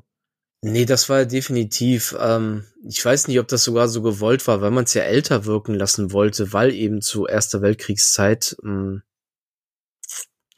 ja, also wenn man jetzt gerade noch so die, die, die Roboterhunde jetzt aus dem zweiten Teil dazu nimmt, wo man sagt, okay, die waren abgespaced, aber die sahen ja gut aus. Mhm. Und dann kommen da diese Ziegen um die Ecke, die dann die Eiswände doch hochklettern. die, ähm, also die besten Fassadenkletterer aller Zeiten, wo ich gedacht hätte, die hätten sich doch müssen, muss sich doch die Knochen gebrochen haben und müsste gleich wie Superman da runterfliegen. Aber gut, andere Geschichte und ähm, nee, fand ich schon definitiv schwächer.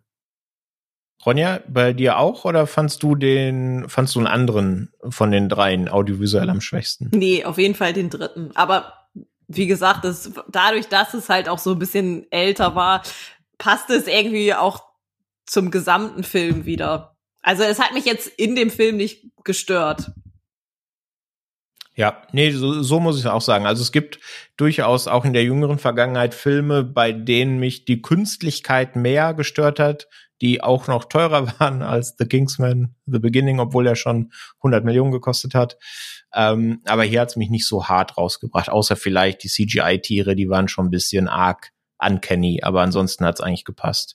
Und so generell das Finale auf dem Berg, Krigi, wie siehst du es auch vielleicht so im Vergleich zu den ersten beiden Teilen, was die so im Finale geboten haben? Ähm, fand, ja, ist auch schwächer, definitiv. Ähm, ich wollte mal gerade überlegen, ob ich jetzt sagte, es war meh. Ähm. oh. Und während ich es überlegt habe, habe ich es auch gesagt. Ähm, nee, das ist tatsächlich. Es hat zwar auch ein paar coole Szenen zwischendurch, insgesamt aber irgendwie auf diesen Berg, ich weiß es nicht. Das, das war so. Da war man einfach Besseres gewohnt. Gerade im Rewatch jetzt, also den ersten, da müssen wir ja nicht drüber reden, habe ich, das habe ich von als Kunstwerk unter anderem mir bezeichnet. Den zweiten habe ich jetzt im Rewatch auch eine Menge Spaß gehabt, einfach wie die sich da durch die Gegend balzen und irgendwie, ist, ja, der Film bleibt, will ja dann doch irgendwo ernst bleiben, während er eigentlich da komplett übers Ziel hinausschießt und es ist so, es ist nicht stimmig genug. So würde ich es, da trifft vielleicht noch so ersten den Kern, wie ich es empfunden habe. Es ist nicht stimmig.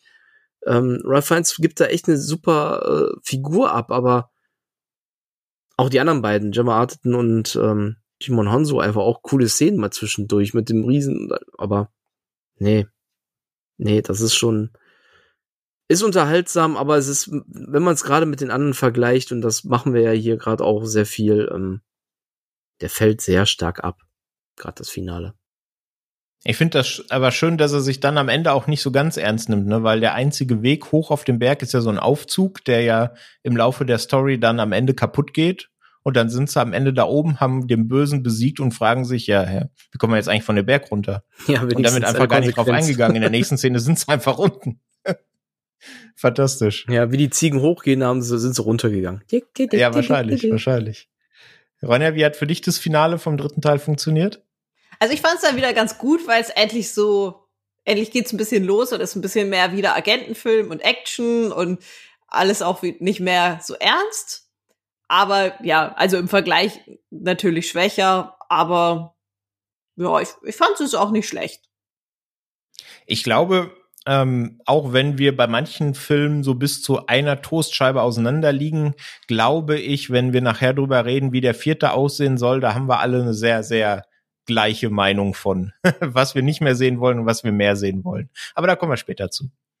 Ja, äh, Krischi, du hast mich dann darauf hingewiesen, dass ich vielleicht bei meinem ersten Watch von The Kingsman The Beginning bei Disney Plus nicht nach der Handlung, also sprich im Abspann, hätte ausschalten sollen. Es gibt dann am Ende noch eine Szene, auf die du mich hingewiesen hast, ein Endcredit-Scene. Ne, ich dachte, äh, ich muss nur bei Marvel sitzen bleiben, aber nein. Ich habe gelernt, man sollte jetzt auch bei anderen Filmen sitzen bleiben und hier ist es auch so. Magst du vielleicht ganz kurz anreißen, worum es da geht und wie du das fandest? Siehst du, spätestens hier müssten, mussten wir das auch eh spoilern. Also Ähm, man sieht im Abspann ja noch im Prinzip, was auch mit der Zahn, also wir hatten es, glaube ich, vorher schon noch gesehen, was mit der Zarenfamilie passiert, dass dann äh, ein Mann, der gerade ein Foto schießen möchte, sie plötzlich komplett erschießt. Diesen Mann erkennt man auch den Schauspieler, das ist David Cross, also noch einen weiteren deutschen Darsteller. Und in einem späteren Verlauf sehen wir dann, dass sich da anscheinend noch ein Bund für einen weiteren Teil bildet und dann wird dieser junge Mann auf einmal vorgestellt mit gefreiter Adolf Hitler. Und äh, ich bin einfach in schallendes Lachen ausgebrochen, weil ich dachte, jetzt, jetzt hat der Film tatsächlich doch nochmal doch noch mal einfach geschafft, auf diesen Sahneberg dann doch noch eine Kirsche drauf zu setzen, des äh, einfach komplett über das Ziel hinausschießens und einer, der, manche würde sagen, einer bodenlosen Frechheit des, äh, wie man sich nur von der Geschichte so weit entfernen können, das dann noch als witzig zu verkaufen. Aber gut, wie gesagt, ich habe schallend gelacht einfach. Ich habe gedacht, okay, da, darauf kommt es jetzt auch nicht mehr an. Ja, das ist dann im Grunde auch schon egal, das stimmt schon. Aber ich frage mich halt tatsächlich, was sich dabei gedacht wurde, weil im Grunde, oder so ist es ja im MCU, dann machst du eine Endcredit-Scene, um schon mal so anzuteasen, wohin du im nächsten Teil gehst. Ne? Du hast dann, gut, das hast ja auch, einen überraschenden Charakter-Reveal, ne? das hast ja selbst ohne zu spoilern, wen in, im aktuellen The Batman, das ist ja auch. Aber du machst das ja eigentlich, um so ein bisschen zu teasen, was kommt denn als nächstes? Und ich glaube nicht, dass selbst wenn wir von The Beginning noch ein Sequel sehen, dass da, dass er Adolf Hitler als Antagonisten äh, aufs Tableau schieben kann. Ich glaube, das macht keine Produktionsfirma der Welt mit. Oder Ronja, was meinst du? Hm, weiß ich nicht. Aber äh, ich dachte auch eher so, oh Gott, nee, was soll das jetzt noch ein nächster Teil werden oder wie? Also, ja. Dann, ähm, du hast gerade gesagt, oh Gott, soll das ein nächster Teil werden? Das ist ja schon eine ganz gute Hinleitung vielleicht zum Fazit. Äh, was ist denn dein Fazit zu Teil 3? Auch am Ende gerne wieder mit der Toastscheibenbewertung. Ach, also der Vollständigkeit halber sollte man ihn sich angucken, wenn man Kingsman mag. Ansonsten würde ich ihm nur drei Toasts geben. Mhm. Ja, das ist ja immerhin noch, immerhin noch äh, eine überdurchschnittliche Bewertung. Von dem her also für Komplettisten durchaus geeignet.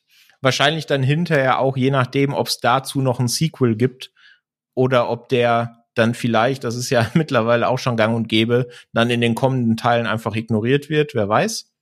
Krischi, was ist so dein Fazit zu Teil 3? Ähm, ich hatte, also der hat bei mir drei Toastscheiben. Äh, insgesamt hatte ich da halt sehr viel Spaß und man muss das sagen, ich habe ja jetzt erst kürzlich den Rewatch des zweiten gehabt und da die Enttäuschung von damals noch so sehr sitzt, saß, hatte ich auch wirklich in den dritten jetzt gar keine Erwartungen gehabt. Nur gesagt, ja, vielleicht unterhält er ein bisschen. Mal schauen. Und tatsächlich hat er mir mindestens genauso gut gefallen wie der erste, äh, wie der zweite damals bei der ersten Sichtung. Von daher hat sich daraus dann halt diese, diese drei Toast, äh, dieses drei Toast-Ergebnis ergeben. Ich gehe davon aus, aber bei einem Rewatch könnte es sein, dass der tatsächlich noch einen halben vielleicht verliert, aber insgesamt muss ich sagen, ja, der ist schwächer, aber der unterhält trotzdem noch äh, recht gut. Der hat seine mhm. Stärk Stärken, ja doch, hat er. Seine persönlichen Stärken hat er. In diesem Franchise sind diese Stärken einfach das, was man eh schon kannte und was äh, Spaß gemacht hat, die Actionsequenzen. Das kann der Film tatsächlich immer noch gut, gut tragen. Das, würde ich unterschreiben. Ja, die Actionsequenzen kann er einfach. Da ist Matthew Vaughn und das Team, was er da ähm, neben sich geschart hat, auch genau die richtigen. Und das dürfen sie dann gerne in einem vierten Teil, aber da kommen wir nachher noch zu, wieder intensivieren. Was ich da definitiv nicht mehr haben will, sind die zumindest, wie ich sie aufgefasst habe, großen tonalen Unterschiede. Wie gesagt, ich habe das nicht verstanden, warum der zwischendurch so ernst wird, weil ich die Reihe bisher eben auch für diese Leichtigkeit geschätzt habe. Ne? Selbst dieses komplett überzeichnete Antagonistenbild im zweiten Teil da mit, Poppys Wonderland und den ganzen Quatsch, den sie sich da aufgebaut hat, das fand ich auch schon cool. Das hat so ein bisschen zu diesem Comic-Charakter von Teil 1 und Teil 2 gepasst. Und deswegen war ich mit diesem ernsten Ton gerade zwischendrin und am Anfang hier hat mich überhaupt nicht abgeholt und hat für mich so ein bisschen den Spaß kaputt gemacht. Das Ende hat es dann wieder ein bisschen rausgerissen. Also mit Ende meine ich jetzt nicht die Post-Credit-Scene, sondern das Finale tatsächlich vom Film selber. Ich fand, dass äh, er ja auch wieder hier geschafft hat, eine großartige Schauspieler und Schauspielerinnen um sich zu versammeln. Allen voran, ich meine, so Namen wie Ralph Fiennes, Matthew Goody und Charles Dance, da schlackerst ja mit den Ohren, wenn du deinen Film so besetzen kannst, ne? Und die sieht man ja auch immer gerne. Aber ich finde, Ralph Fiennes hier macht zwar eine gute Figur, aber ich finde, man sieht ihm an, dass er einfach komplett unterfordert ist. Ne? Der bekommt ja eigentlich schauspielerisch so gut wie nichts zu tun.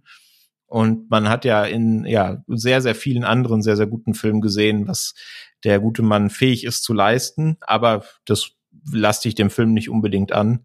Also ich bin da jetzt bei zwei von fünf rausgekommen, also ein bisschen tiefer als bei euch, weil ich ihn einfach auch komplett überflüssig finde, weil die Kingsmen für mich keine Prequel-Geschichte gebraucht haben. Ich weiß, das sagt man oft und oft verwehre ich mich auch dagegen, weil ich finde, dass auch ein Prequel ja schon mal ganz nette Aspekte irgendwem, irgendeiner Geschichte hinzufügen kann. Aber das tut er ja hier nicht. Ne? Also er erzählt ja nicht wirklich viel. Ähm, von dem oder äh, viele Dinge, die dann Auswirkungen haben, wenn ich jetzt noch mal den ersten Teil gucken würde beispielsweise. Und sowas erwarte ich mir immer schon vom Prequel, ne? dass man dann, wenn man die Sequels dann danach noch guckt, so ein bisschen Impact noch spürt. Und ja, das hat er aus meiner Sicht nicht. Aber auch hier behalte ich mich vor, wenn ich noch mal gucke und dann eben weiß, auf was ich mich einlasse und dann vielleicht nicht am selben Tag mit The Batman gucke, dass er vielleicht noch einen halben Stern nach oben gewertet wird. Ja, das waren im Grunde die drei Filme. Also ähm, The Kingsman oder nee, Kingsman, ähm, The Golden Circle und The Beginning. Also ursprünglicher Film, Sequel und Prequel. Jetzt ist es ja so, das haben wir ganz am Anfang gesagt, wir haben ja hier klar auch die Statesman im zweiten Teil, aber hauptsächlich die Kingsman. Und es gibt ja noch weitere große, ja, äh, Geheimverbünde, Agentenorganisationen, wie man es auch immer nennen möchte, die uns in den großen anderen Franchises immer wieder begleiten. Ne? Die IMF von Mission Impossible, wir haben den MI6 von James Bond. Ähm, Ronja, wenn du es damit so ein bisschen vergleichen würdest, wie schneiden da hier unsere ja wohlgekleideten Gentlemen von den Kingsmen ab? So im Vergleich zu Bond und Mission Impossible? Ziemlich gut, würde ich sagen. Also ist natürlich was anderes und auch so, so ein bisschen mehr Satire als die anderen, aber ja, vor allem was Diversität angeht, äh, ist Kingsman auf jeden Fall vorne und hat auch nicht so wie der neueste Bond so eine äh, künstliche Diversität, sondern einfach die jederzeit so sehr glaubhaft in die Handlung eingeflochten hat. Und ja, also ich finde eigentlich die Kingsman sogar einen kleinen Tick besser.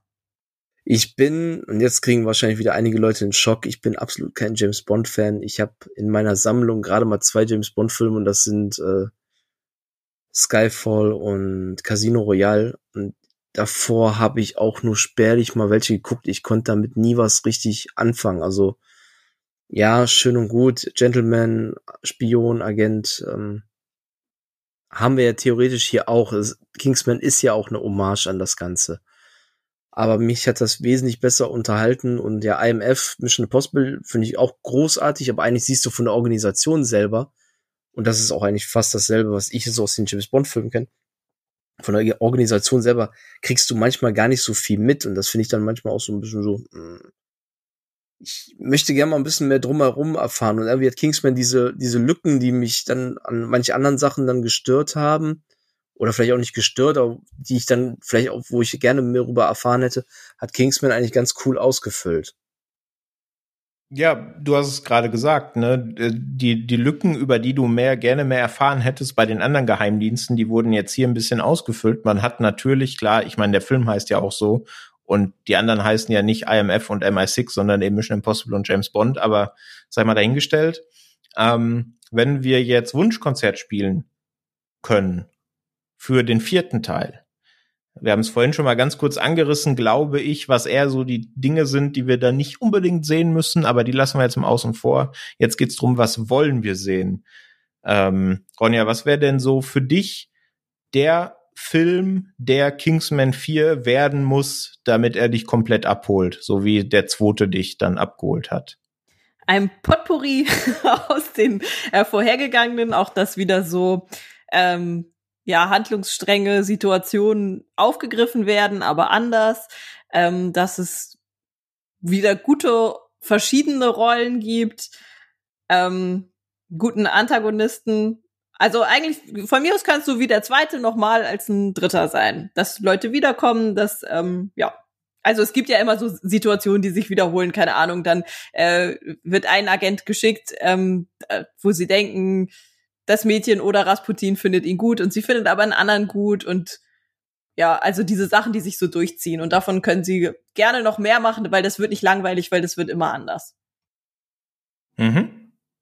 Krigi, wie gehst du damit? Also quasi more of the same vom ersten und zweiten Teil für den vierten Teil oder soll der aus deiner Sicht in eine ganz andere Richtung gehen? Nö, warum nicht die gleiche Richtung? Ich bin, ja, ich habe da jetzt auch keine große Idee, was man für eine Richtung einschlagen möchte. Wenn man jetzt mal ans Ende vom zweiten denkt, warum macht er weiter, macht er nicht weiter? Wie wird jetzt ähm, praktisch dieses Interkul dieser interkulturelle Austausch, nenne ich ihn jetzt mal in der Endszene, wenn Channing Tatum als Melonenmann da entlang geht, wie wird das passen? Und wie könnten manche Figuren wiederkommen? Das, ähm, ich bin nicht gut in manchen Sachen zu pitchen. Also manche Sachen kann ich mir versuchen so zu erklären, aber ich bin da sehr gespannt, was die sich dann da überlegen. Da vertraue ich mal drauf, dass die. Ich hätte auch keine Idee gehabt nach dem ersten Teil, was man da großartig machen möchte, außer einfach irgendeine neue Bedrohung zu bringen. Und wie sie es dann entwickelt mhm. haben, war mehr als überraschend, weil wenn auf einmal die Hütte da äh, brennt dann und die Luft geht, dann Ja, und was es für Opfer da auch dann dadurch gab. Es war ja nicht nur die Kingsman selber, sondern ja auch noch der Kumpel, der dann auf den Hund aufgepasst hat. Also das war schon nicht ohne. Absolut, ja.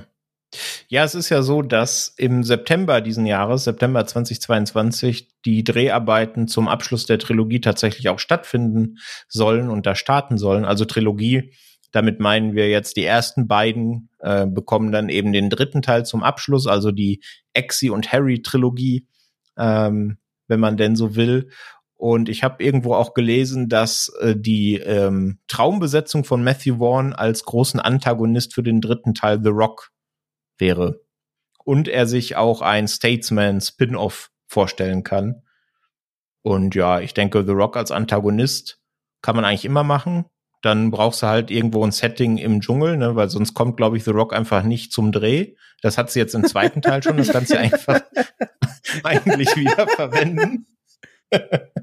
ähm, und ja, Statesman Spin-off kann ich mir eigentlich auch ganz gut vorstellen. Von dem her ja, also ich bin da auch, wenn der dritte Teil für mich ja deutlich, deutlich schlechter war als die ersten beiden, ähm, bin ich da guter Dinge, gerade wenn man bedenkt, dass das eben eine Trilogie wird und die, das Prequel dann eben einfach als Prequel eigenständig bleibt, bitte, bitte keine Fortsetzung vom Prequel mit Adolf Hitler als Antagonisten. Ich glaube nicht, dass es eine Wunsch. gibt. Dann glaube ich, ich eher glaube ein Statesman-Spin-Off, weil Nee. Disney Plus da begeistert von ist. Und wenn sie es fortsetzen, dann, dann ist der nur eine Nebenfigur wie jetzt Tom Holländer da in seiner Dreifachfunktion, die, die einfach da Ja. ist, während der Krieg schon längst tobt und wie Leute dann sich dann trotzdem da versuchen, dann den zu beeinflussen und während die dann es wieder mal nicht geschafft haben, einen Krieg zu verhindern, obwohl sie sich schon gerade organisiert haben. Ja, exakt.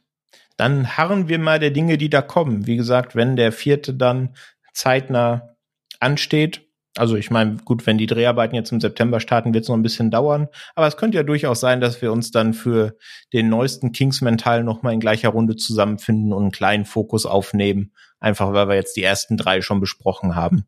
Macht das ja, denke ich, Sinn. Habt ihr noch was aus dem Zettel? Irgendwas, was ihr noch über die Reihe äh, sagen wollt? Irgendwas, was ihr noch zur Diskussion stellen wollt, was wir noch nicht durchgesprochen haben? Ronja, hast du noch irgendwas? Nee, Krischi hat ja schon angesprochen. Ich fand eigentlich total cool, so diese äh, Seitengeschichte, dass halt auch äh, Rocketman tatsächlich während der Kingsman Dreharbeiten eigentlich erst so beschlossen wurde, so zu realisieren, wie er dann realisiert worden ist. Mhm. Habe ich mal irgendwo Absolut, gelesen.